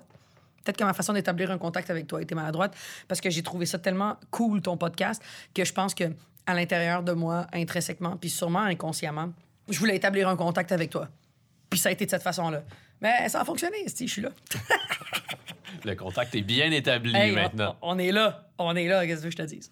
Lorsque tu as dit euh, mon tabarnak Ah oui, à Guy Lafleur, Ah oui, mon à tout le monde Guy. en parle, ouais. Ouais. Ah, ben ça, c'est un autre exemple d'impulsivité. C'est un moment assez banal, en fait. Ça, c'est vraiment Banal, oui. super banal. Mm. Les réactions ont été vives, violentes. À quel moment tu as compris que tu avais commis, mais, à mes yeux, c'est pas un impair, mais qu'aux yeux de plusieurs personnes, tu avais commis un impair? Est-ce que c'est dans les secondes qui ont suivi, Non. en rentrant chez toi le soir? Ouais, le soir, quand j'ai regardé sur réseaux sociaux que beaucoup de monde me bâchait. Parce que moi, j'avais eu du fun avec, là. Dans le plateau, ça riait. Quand il s'est levé puis il est parti, il m'a donné un gros câlin. Guillaume m'a dit que c'était un moment magique. Pff, Je m'en rends pas compte. Je rentre chez nous, je commence à checker les commentaires, puis là, je fais comme, oh, câlisse. Puis le lendemain, sa sœur m'écrit, me dit, euh, je suis la sœur à Guy, on a acheté les billets pour aller te voir à Gatineau. Puis euh, ça a tombé que les dates qu'elle a achetées, c'était peut-être un, deux mois après. Ils n'ont pas pu venir parce que Guy était très malade. Puis voilà. Puis là, j'ai fait un papier dans la presse euh, cette Oui. fin de semaine. Puis Très, très beau. Merci. Puis, tu sais, j'ai- j'ai lu, a- des fois, la presse fait ça, là, quand tu, tu fais un texte, il y a quand même, un- le lendemain, il y a un texte avec tous les commentaires des gens. Puis, il y a du monde qui disent qu'ils me trouvent vulgaire et horrible et tout, là, même dans les commentaires. Je vais encore, ça, ça ne fait toujours pas l'unanimité, même après Alors ce que la sœur de Guy Lafleur elle-même dit Guy a été ému par ce moment-là. Guy Lafleur te l'a dit. Guy Lafleur avait préparé une photo euh, de ce moment-là que sa sœur t'a remis. Mm. Puis ça, c'est pas suffisant pour les gens. Non, mais ce sera jamais suffisant pour les gens. Puis il faut, faut apprendre à être suffisant avec nous-mêmes. À un moment donné, l'humain est assez intelligent, puis je pense que je me considère assez intelligente émotivement pour savoir ce que j'ai fait de mal, m'excuser, en rire ou pas, puis passer à autre chose. Mais l'acharnement, moi, ça fait pas partie de, mes combats. Vous voulez vous acharner, acharnez-vous. Je- Le monde me revienne sur des affaires que j'ai dit ou que j'ai publiées, puis euh, c'était grossophobe ou c'était euh, c'était de l'appropriation culturelle ou c'était ci, puis je fais parfait, je, je me suis excusé, je peux plus rien faire. J'irai pas me suicider pour ça. Faut passer à autre chose. Fait que j'ai appris à pardonner énormément. Comme, mettons, les commentaires que les gens ont écrits. Fut un temps où j'aurais été bouleversé encore. J'aurais pris le temps d'écrire à chaque personne. Puis aujourd'hui, je fais non, j'écris plus au monde qui m'aime pas. J'écris au monde qui apprécie. Tu répondais aux gens qui écrivaient des commentaires euh, Ouais, négatifs à ton sujet? Mais oui, puis ça me prenait des heures parce qu'il y en avait beaucoup. Puis ça me faisait de la peine. Puis ça me mettait tellement dans une vibe. Tu veux- Tu veux dire que là, mettons, quelqu'un écrit un commentaire négatif, tu vas sur le profil de la personne et tu lui écris en privé pour lui dire? Non, je, je réponds à son commentaire. OK, Des fois. Euh, ouais, ouais, ouais, ça arrivait. Puis, des- puis, puis malheureusement, ce commentaire devient le premier commentaire du post, puis Ouais. ça tombe que t'es le premier post qui apparaît dans le feed du monde. Ça fait juste envenimer la situation. Ouais, puis j'avais l'air euh, complètement déchaîné, puis pas dans l'écoute, puis pas dans le pardon, puis c'est bien correct. Mais à un moment donné, j'ai appris avec le temps à faire OK, je, je m'excuse, j'ai fait de mes torts, je passe à autre chose. Parce que quand tu t'excuses au monde, tu, tu te défends aussi, là. Tu te défends parce que t'as peur de ne de, de, de pas avoir dit les bonnes choses. Fait que c'était des conversations interminables avec du monde fâché contre toi. Je peux plus, là. C'est trop d'énergie à mettre quand je peux aller dehors dans le, le vent et dans l'air. J'ai commis aucun acte criminel qui mérite que j'aille en prison. J'ai commis quelque chose de réparable, pas d'irréparable. Ça va, là. On peut passer à autre chose. Fait que je m'acharne plus sur ceux qui s'acharnent. Mais dans les semaines qui ont suivi euh, le Mont Tabarnak à Mm. Guy Lafleur, euh, comment tu te sentais? Que- comment ton quotidien se déroulait? Est-ce que ton quotidien était affecté par... euh, Ben oui, Par ça? j'ai perdu un peu confiance euh, sur bien des choses. Mais c'est ça qui est horrible. Ben oui, parce qu'après ça, j'arrive avec la même énergie sur un plateau, puis je, je réponds des phrases courtes parce que je viens de vivre ça. Puis là, beaucoup de monde ont trouvé ça sympathique. Puis moi, je m'acharne avec ceux qui ont détesté ça. Fait que ma personnalité est teintée. Mes interventions sont teintées par ces gens qui, qui ont détesté ce moment-là. C'est ça qui est poche dans ce métier-là. Moi, en tout cas, ça me touche comme ça. Moi, c'est qu'est-ce que je trouve poche dans ce métier-là. Je suis tellement émotive et tellement empathique que. Tu sais, on va dire, je te donne un exemple. Je t'ai parlé de plein d'affaires que j'ai jamais parlé à d'autres personnes. Moi, ce qui me fait chier, c'est que là, dans là, le podcast va sortir. Il y a des journalistes qui vont. Des journalistes, mais mettons des revues à potins qui vont l'écouter. Monde de stars. Monde de stars. Mariana Mazet et Virginie Fortin ne seraient plus ensemble. Voilà les raisons. Là, ça, ça. mais Vous tu avez comprends? déjà été ensemble? oui. Non, mais tu comprends ce que je veux Oui. dire? C'est c'est ça qui me fait chier. Ouais. Quand on n'est pas capable de juste laisser les choses se déposer dans le médium où est-ce qu'on l'a fait. On n'est pas obligé de tout reprendre ce que je dis. C'est pour ça que je, je veux plus aller dans les podcasts. Je choisis mes combats, puis je sais qu'est-ce que je m'en vais faire à la télé. Je, suis tanné. Juste récemment, j'étais allé à la semaine des 4 juillet, puis j'ai juste dit euh, que mon copain, euh, on est des bons amis. Tout le monde. Mariana, ça va pas bien avec son chum. Mariana, c'est fini avec son chum. Tu sais, tu fais. Ouais, sauf que personne d'autre. euh, Julie Snyder t'a tendu une perche, puis t'as répondu à sa question de manière très, très pudique, j'en conviens. Mais les gens ont Mais- déduit quelque chose Oui. et en ont fait leur propre opinion. Et cette opinion-là est devenue la réalité. Tu fais, je t'ai jamais rien dit. Je t'ai rien dit encore. Fait que ça, ça me fait chier. C'est là où est-ce que ça. L'affaire de. Guy, je je suis devant un million de personnes avec Guy Lafleur. là. Je le savais qu'elle allait avoir un impact. Il était normal, cet impact-là. Moi, ce qui me fait chier, c'est quand j'arrive dans un, podcast ou quand j'arrive dans quelque chose de plus personnel, de plus le fun pour ceux qui sont intéressés à ce que toi tu fais et qu'on en retire seulement ce que les gens veulent. C'est ça qui me met dans l'eau chaude. Parce que les gens n'ont pas pris le temps d'écouter depuis le début du podcast tout le build-up, l'émotion, le fun. Ils se sont pas mis dans notre vibe à nous. Ils sont juste arrivés à Hey, écoute le podcast de Dom Tardif à tel endroit, à tel moment, elle dit ça. Mais personne n'a vu ce build-up-là. Tu comprends ce que je veux Ouais. dire? C'est ça qui, moi, c'est ma plus grande nuisance. La plupart de mes micro-scandales ont été ça. Avec Guy, quand j'ai dit mon tabarnak, mais avant, on s'est taquiné, là. Ben Avant, oui. j'avais dit à Guy, hey, Guy, euh, t'as vu, ma- parce que Guy, La- euh, Guy à Lepage montrait des photos de moi de dos tout nu. Lui-même te taquinait. Hey, il me taquinait tout le long, mais le monde a juste retenu ça. Ça aussi, c'est quelque chose que je- les gens qui s'occupent des pages, des médias sociaux, mettons que ce soit Radio Cannes, TVA, Nouveau, n'importe quoi, faudrait pas qu'ils prennent des cotes uniquement de qu'est-ce qui peut être scandalisant. Il devrait y avoir un contexte, comme une blague. Des contextes à des blagues. On peut pas juste prendre la blague. C'est- de dénaturer la conversation humaine. Mais effectivement, c'est pas comme si Guy Lafleur était arrivé sur le plateau. Puis j'ai dit mon tabarnak. Salut mon tabarnak. Ben voyons donc, jamais de la vie. Ouais. Mais c'est ça aussi, c'est ça. Ouais. Je dois vivre avec ça. Je suis une bonne Bon, de, cote. de quoi on pourrait parler pour te mettre davantage dans l'eau chaude? Rien, rien, rien. Arrête, fais-moi pas ça. dans Ligne de fuite, tu joues le rôle d'une femme qui a beaucoup de succès, qui a beaucoup d'argent, mais qui n'arrive pas à obtenir le, le respect de, de ses amis, de ses amis d'enfance. Ses amis euh, d'enfance, elles ont grandi en, en Beauce, Ouais. c'est ça? Voilà. Saint-Georges, ouais. Très beau film, d'ailleurs. Ah, Puis, merci. euh, bravo pour Ouais. ta performance. Je, je suis sans doute pas le premier à te parler de, de cette scène où euh, tu fonds en larmes devant euh, tes amis parce que t'en as assez Mhm. de les entendre. euh, puis t'en as assez que- qu'elles te respectent pas.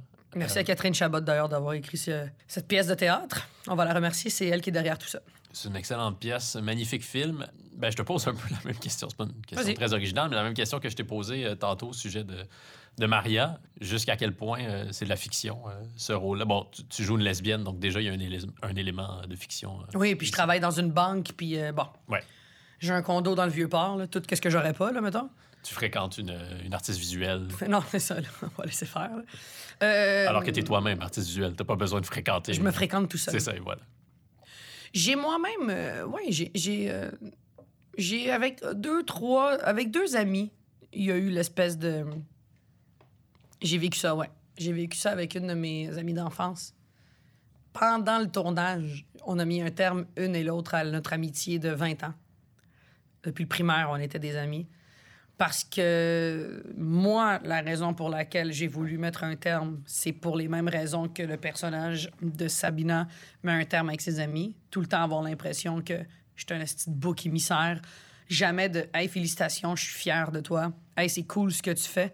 Les paroles qu'elle dit, et cette scène-là est tellement forte parce qu'il y a eu. Je l'ai mis à ma, à ma bouche, et quand je le disais, je l'ai tellement pensé et vécu que c'est sorti dans une vérité tellement lourde que c'est pour ça que la scène est aussi bonne. Une grosse vérité.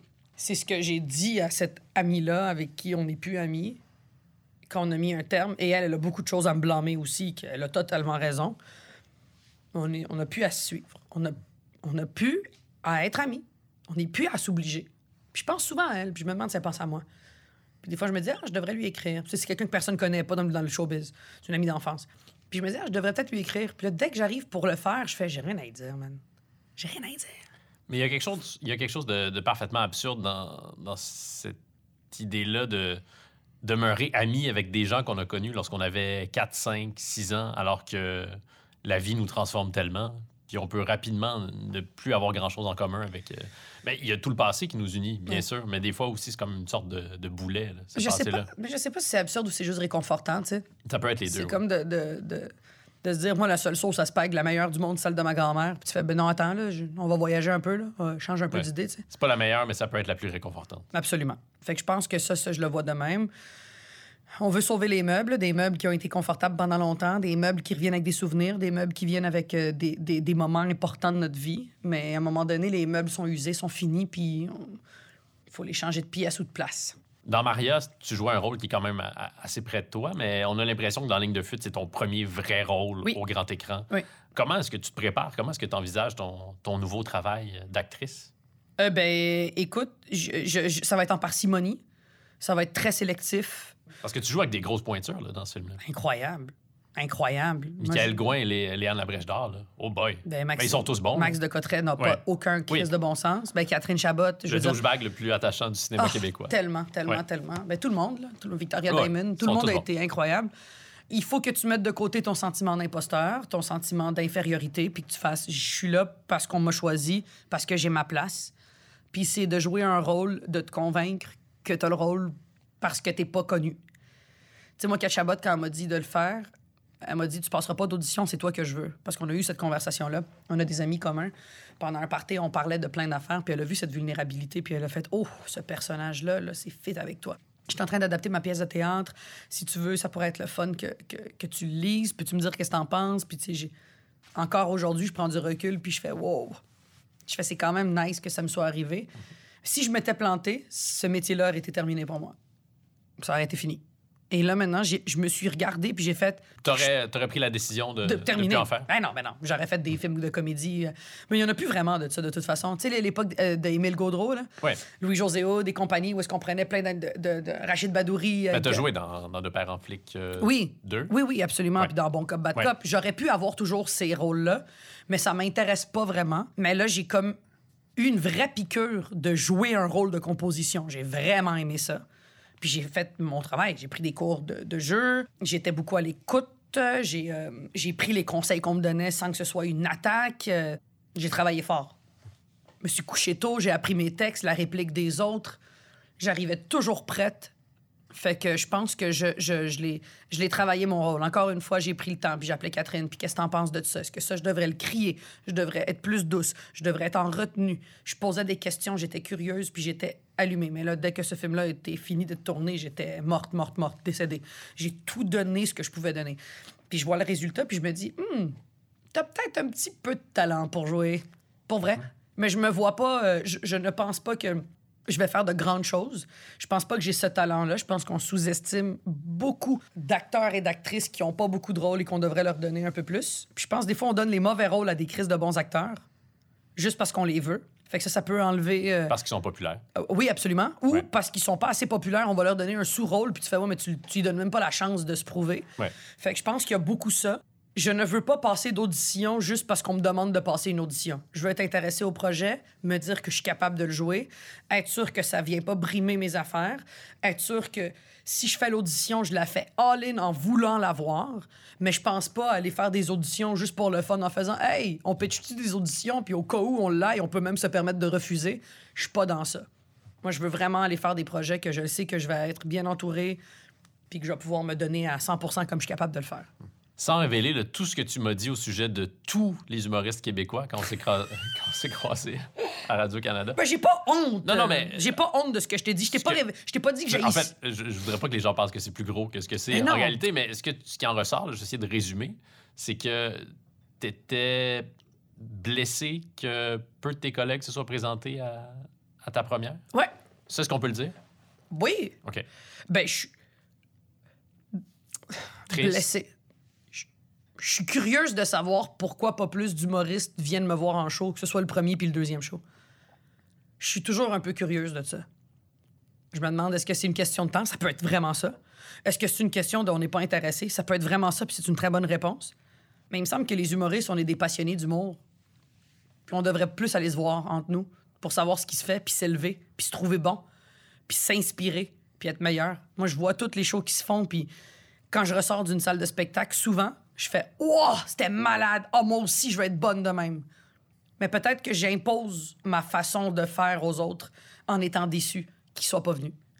Je veux pas avoir la prétention de dire Vous devriez venir me voir, c'est une leçon. C'est pas pour ça que je dis ça. Je dis ça parce que je me dis Crime. Il me semble que c'est cool qu'on aille se voir entre nous puis avoir un peu de curiosité puis de se demander pourquoi ça fonctionne autant ces affaires. Je me demande juste pourquoi on n'est pas plus curieux, c'est tout. Puis c'est pour ça que je suis un peu triste. Moi, euh, je vais pas être meilleur parce qu'il y a des humoristes qui vont venir me voir, puis c'est pas mon objectif, mais, tu sais, mettons, je vois cette solidarité-là en théâtre. Quand il y a des pièces de théâtre, beaucoup de comédiens vont se voir entre eux. Ouais. Puis il n'y a aucune médisance dans Oh. le milieu du théâtre. Non, non, mais il y a de la médisance dans tout, parce que c'est un milieu aussi de. Il y a une certaine compétition. On- ce serait de mentir de dire qu'il n'y a pas de compétition. Puis la compétition, tu peux la voir comme que le meilleur l'emporte pour tel rôle, ou pour tel moment, ou pour telle animation, pour telle chose. Puis tu as une question de goût. Nous, la différence avec l'humour, c'est qu'on est seul. Tu choisis d'aller voir une personne. Fait il y a une certaine compétition, mais c'est pas malsain. C'est de se dire qu'est-ce que je peux donner de meilleur de moi pour attirer le plus de monde? Ton but, c'est de remplir des salles.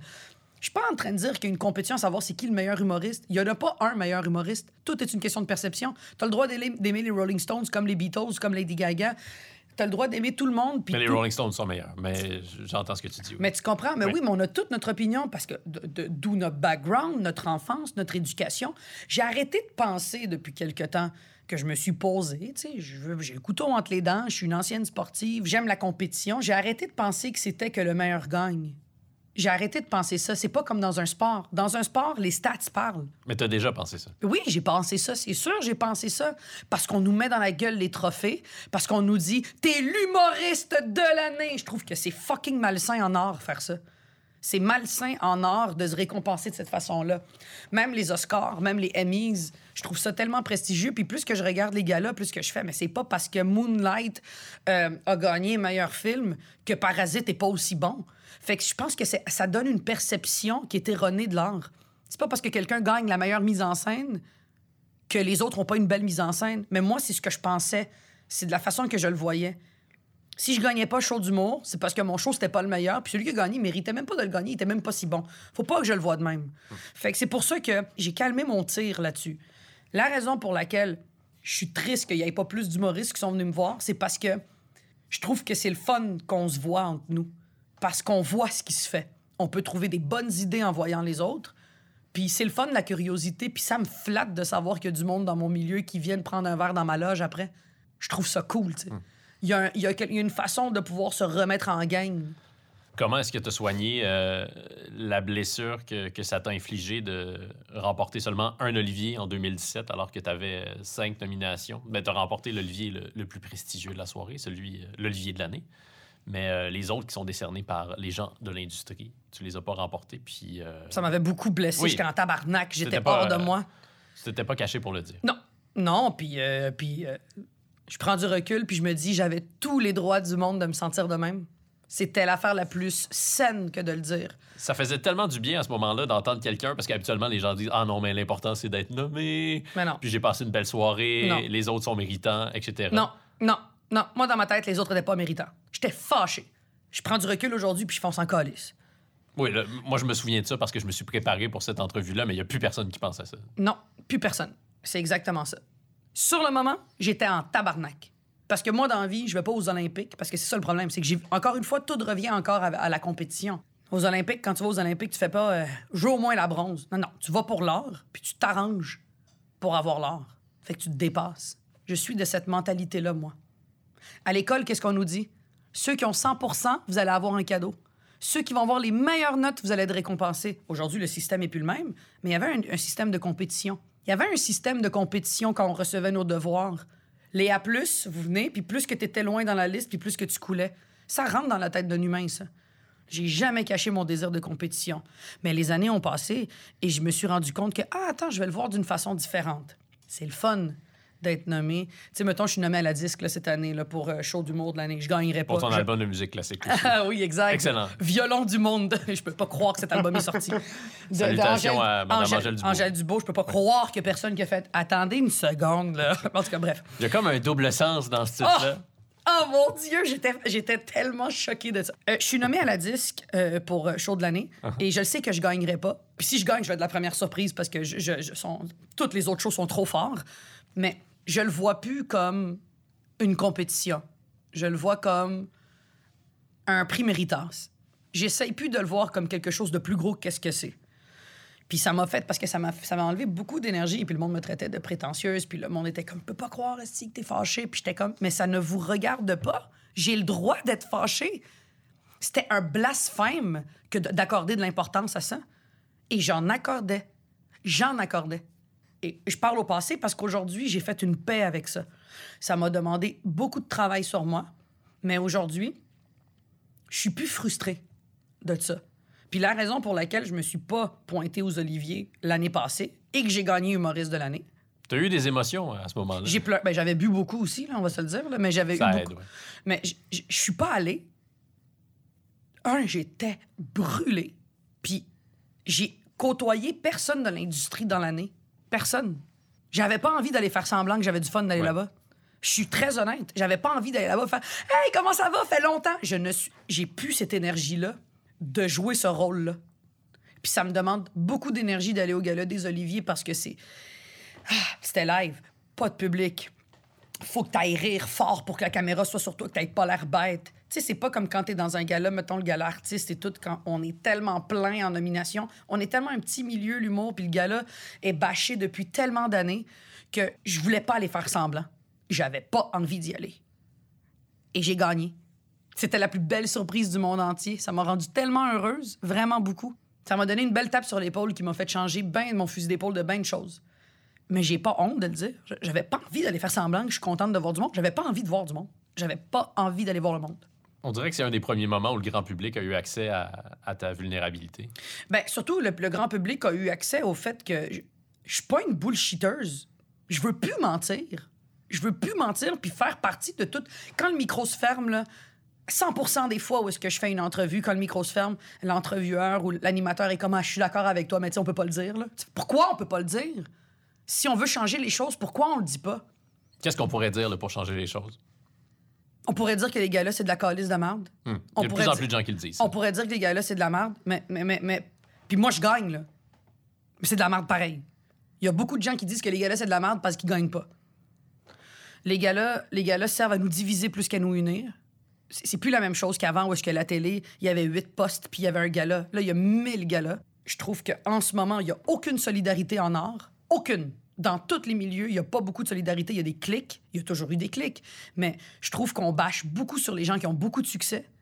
Je trouve qu'il y a des gens qui passent à la radio, que ce soit en musique ou que ce soit des co-animateurs, qui se font bouder parce qu'ils sont à la radio, puis qui sont pas assez underground. Puis ceux qui sont underground, puis qui gagnent à peine leur vie avec ça, puis qui doivent aller faire des cafés pour compenser au fait que leur album se vende pas ou que leur chose se vend pas, sont beaucoup plus glorifiés parce qu'ils sont dans l'ombre. Ben, quand ces gens-là trouvent la lumière, ils deviennent des paquets de merde. Ça, on devrait en parler plus. Pourquoi est-ce qu'on a de la misère avec non seulement le succès, mais avec le mainstream, avec la pop de, ce qu'on devient? Les Beatles, on a-tu commencé à les haïr quand ils sont devenus les plus grands vendeurs d'albums? Non. Ben, c'est la même chose avec l'humour, avec la musique, avec les films. C'est cool de dire qu'on n'aime pas quelqu'un de vraiment. C'est cool de dire, hey, Roxane Bruno, boah. Attendez une seconde. Soyez donc intéressés au cheminement qu'elle a fait, cette fille-là. Soyez intéressés à l'histoire de l'artiste plus qu'à juste sa musique. Soyez intéressés plus à, à- à- à l'émotion qui vient avec quelque chose que juste t'aimes pas sa face ou t'aimes pas son énergie ou t'aimes pas son opinion. On manque terriblement d'ouverture un avec l'autre. Puis ça, on devrait le dire plus souvent, puis on devrait corriger le tir, puis arrêter de se checker dans le miroir, puis checker les autres. OK. Euh, en décembre 2018, tu as déclaré à mon collègue Marc Cassivi, Oh boy. tu parlais de ton deuxième spectacle, donc tu t'apprêtais à, à écrire. Ouais. Et tu lui dis Je vais être beaucoup plus engagé dans mes opinions et m'assumer dans mon intelligence. Je n'assumais pas beaucoup mon intelligence dans mon premier show. Et là, le mot, je pense, qui ressort le plus souvent dans les critiques de ton deuxième spectacle, c'est le mot scatologie. Parce qu'il y, a- il il y a beaucoup de questions. En tout cas, il est d'emblée question euh, de caca. Donc, est-ce que tu assumes davantage ton intelligence dans ton nouveau spectacle? C'est de la merde ce que j'y ai dit. Là. Je pense que j'étais dans la rébellion de ce qui venait d'arriver euh, aux Oliviers. Hum. J'étais dans une Tu émotion. conformer à. Ouais, ouais, absolument. Ouais, ouais, je- c'est de la merde ce que j'ai dit. Je vais être plus intelligente. C'est- pas vrai que je vais être plus intelligente. Ah ouais, là, j'ai des gags de caca, ça me fait rire. Mais non, c'est, le show est pas plus intelligent, puis il est engagé. Il va toujours, euh, ce que je vais dire, il va toujours être engagé d'un certain degré, mais ça va jamais être au premier degré, tu comprends? Ça va jamais être. Mais il y a des affaires que je dis, je pense, dans mon spectacle qui sont plus engagées, comme par rapport à la. Au- Aux relations hommes-femmes. Ah Ouais, ouais, ouais. Tout ce bout-là, je pense que c'est le plus. euh, moi, c'est mon bout préféré, puis je pense que c'est le bout préféré de bien du monde qui aime pas vraiment ce que je fais. Font comment ce bout-là, je l'ai beaucoup aimé, tu sais. C'est comme si tu faisais une défense de- du lesbianisme politique. là. Ah ouais, moi j'adore ça. Mais ceci dit, je, je pense que c'est du- c'est un peu de la merde ce que j'ai dit à Marc. Je voulais faire partie de, de ceux qui, m- je sentais, me rejetaient. Puis finalement, personne ne me, me rejette parce que j'ai fait ce cheminement dont je te parle depuis tantôt. De, hey, j'ai pas besoin d'être plus intelligente puis d'avoir des phrases euh, plus cool puis d'avoir des plus longs silences. Ce que je veux, c'est de continuer à faire ce que je fais puis, puis de le faire parce que je trouve ça drôle. Je trouve que mon show, il est drôle. Je me trouve drôle.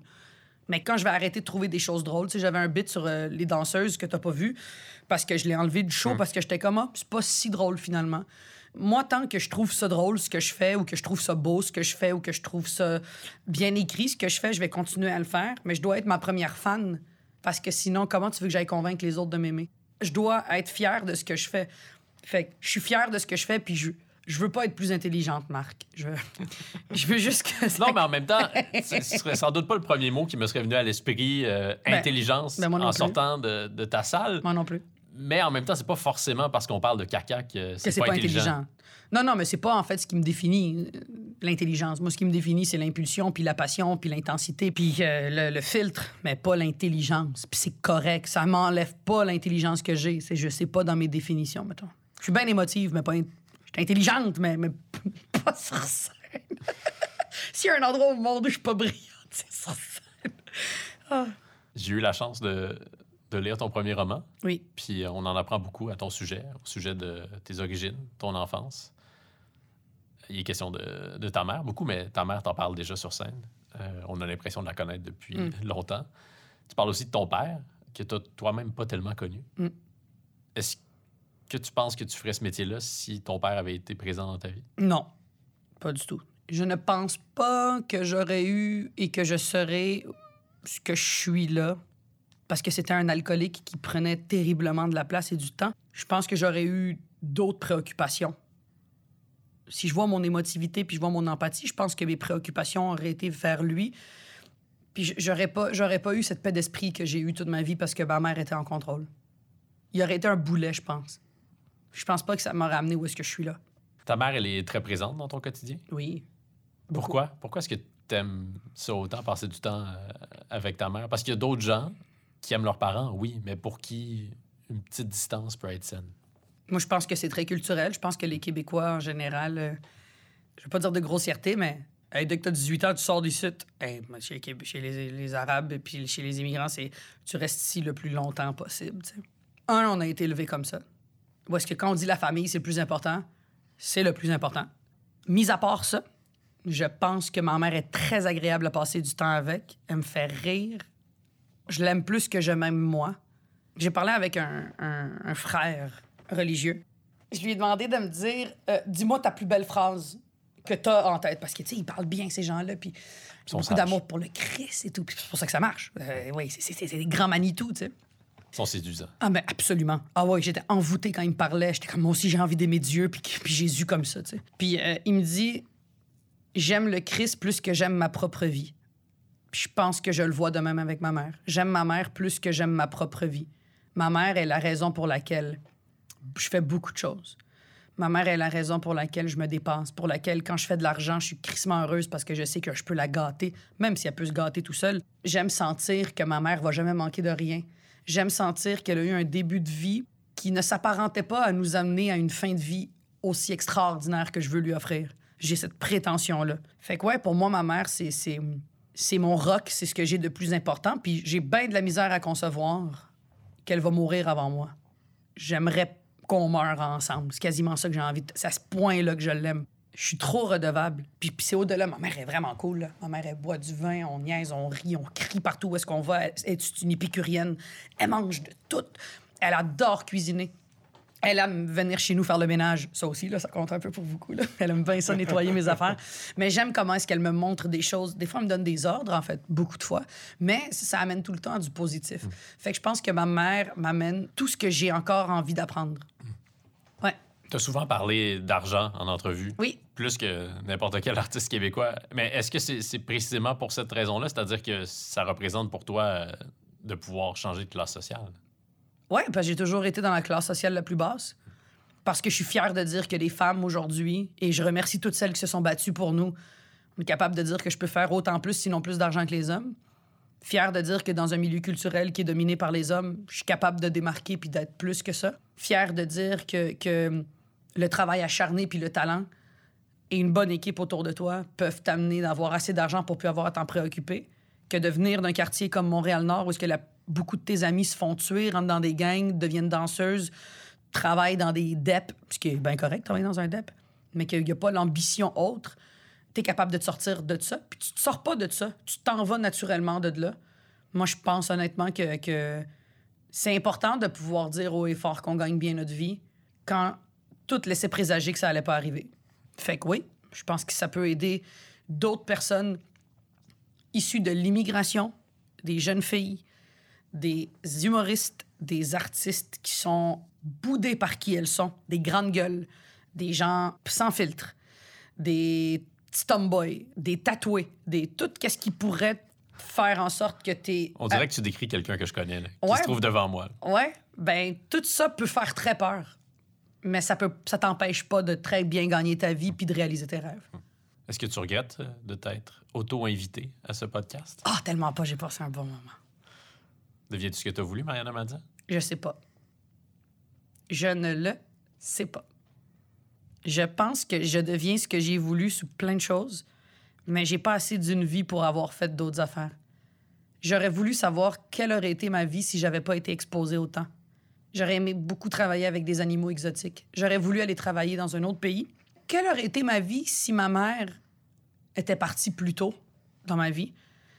Est-ce que j'aurais réalisé ce rêve d'aller travailler dans un, dans un zoo avec les animaux exotiques qu'on récupère parce qu'ils sont blessés? J'ai toujours voulu travailler avec les animaux. Est-ce que j'aurais été la, travailleuse sociale que j'ai déjà rêvé d'être avec des jeunes en difficulté? Est-ce que j'aurais été cette joueuse de soccer que j'ai déjà voulu être? Je me demande si j'ai assez d'une vie pour devenir tout ce que j'aurais voulu devenir. Mais je suis bien contente de ma vie, là. Mais je, crois vraiment que j'aimerais que la ressuscitation fonctionne et pouvoir naître dans un autre corps qui va réaliser d'autres rêves. Je te souhaite euh, la résurrection à laquelle tu rêves, Mariana. J'aimerais être le Christ. je m'excuse. Alors, c'est sur euh, cette note d'humilité que se conclut ce grand entretien avec euh, Mariana Mazza.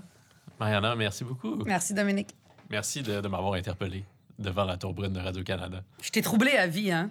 Troublé à vie, mais ça aura donné euh, ce magnifique moment qu'on vient de vivre. Tu vois?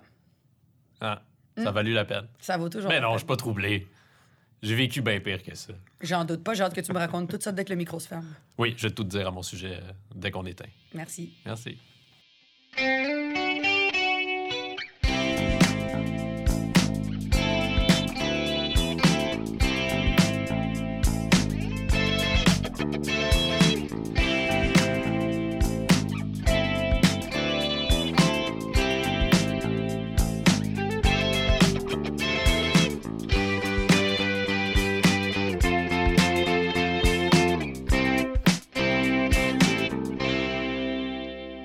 Et voilà, vous le savez maintenant.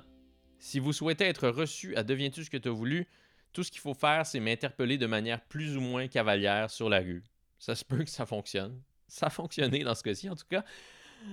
Mariana Mazza, elle avait raison. Elle n'a pas remporté le Félix du spectacle d'humour de l'année lors du plus récent gala de la disque. Je pense que c'est Pierre-Yves Roy Desmarais qui a gagné. Mais sa tournée se poursuit. Pour connaître toutes ces dates de spectacle, visitez le www.marianamazza.com. Montréal Nord, le premier roman de Mariana Mazza, il est publié chez Québec Amérique, il est disponible en librairie. Et pour visionner Ligne de fuite, le film de Myriam Bouchard et Catherine Chabot dans lequel joue Mariana, rendez-vous sur la plateforme Crave. Et si vous avez aimé cet épisode, n'hésitez surtout pas à nous laisser une bonne note ou un commentaire sur Apple Podcast. C'est le meilleur moyen de contribuer au rayonnement de ce balado. Deviens-tu ce que tu as voulu est réalisé par Jean-Michel Berthiaume?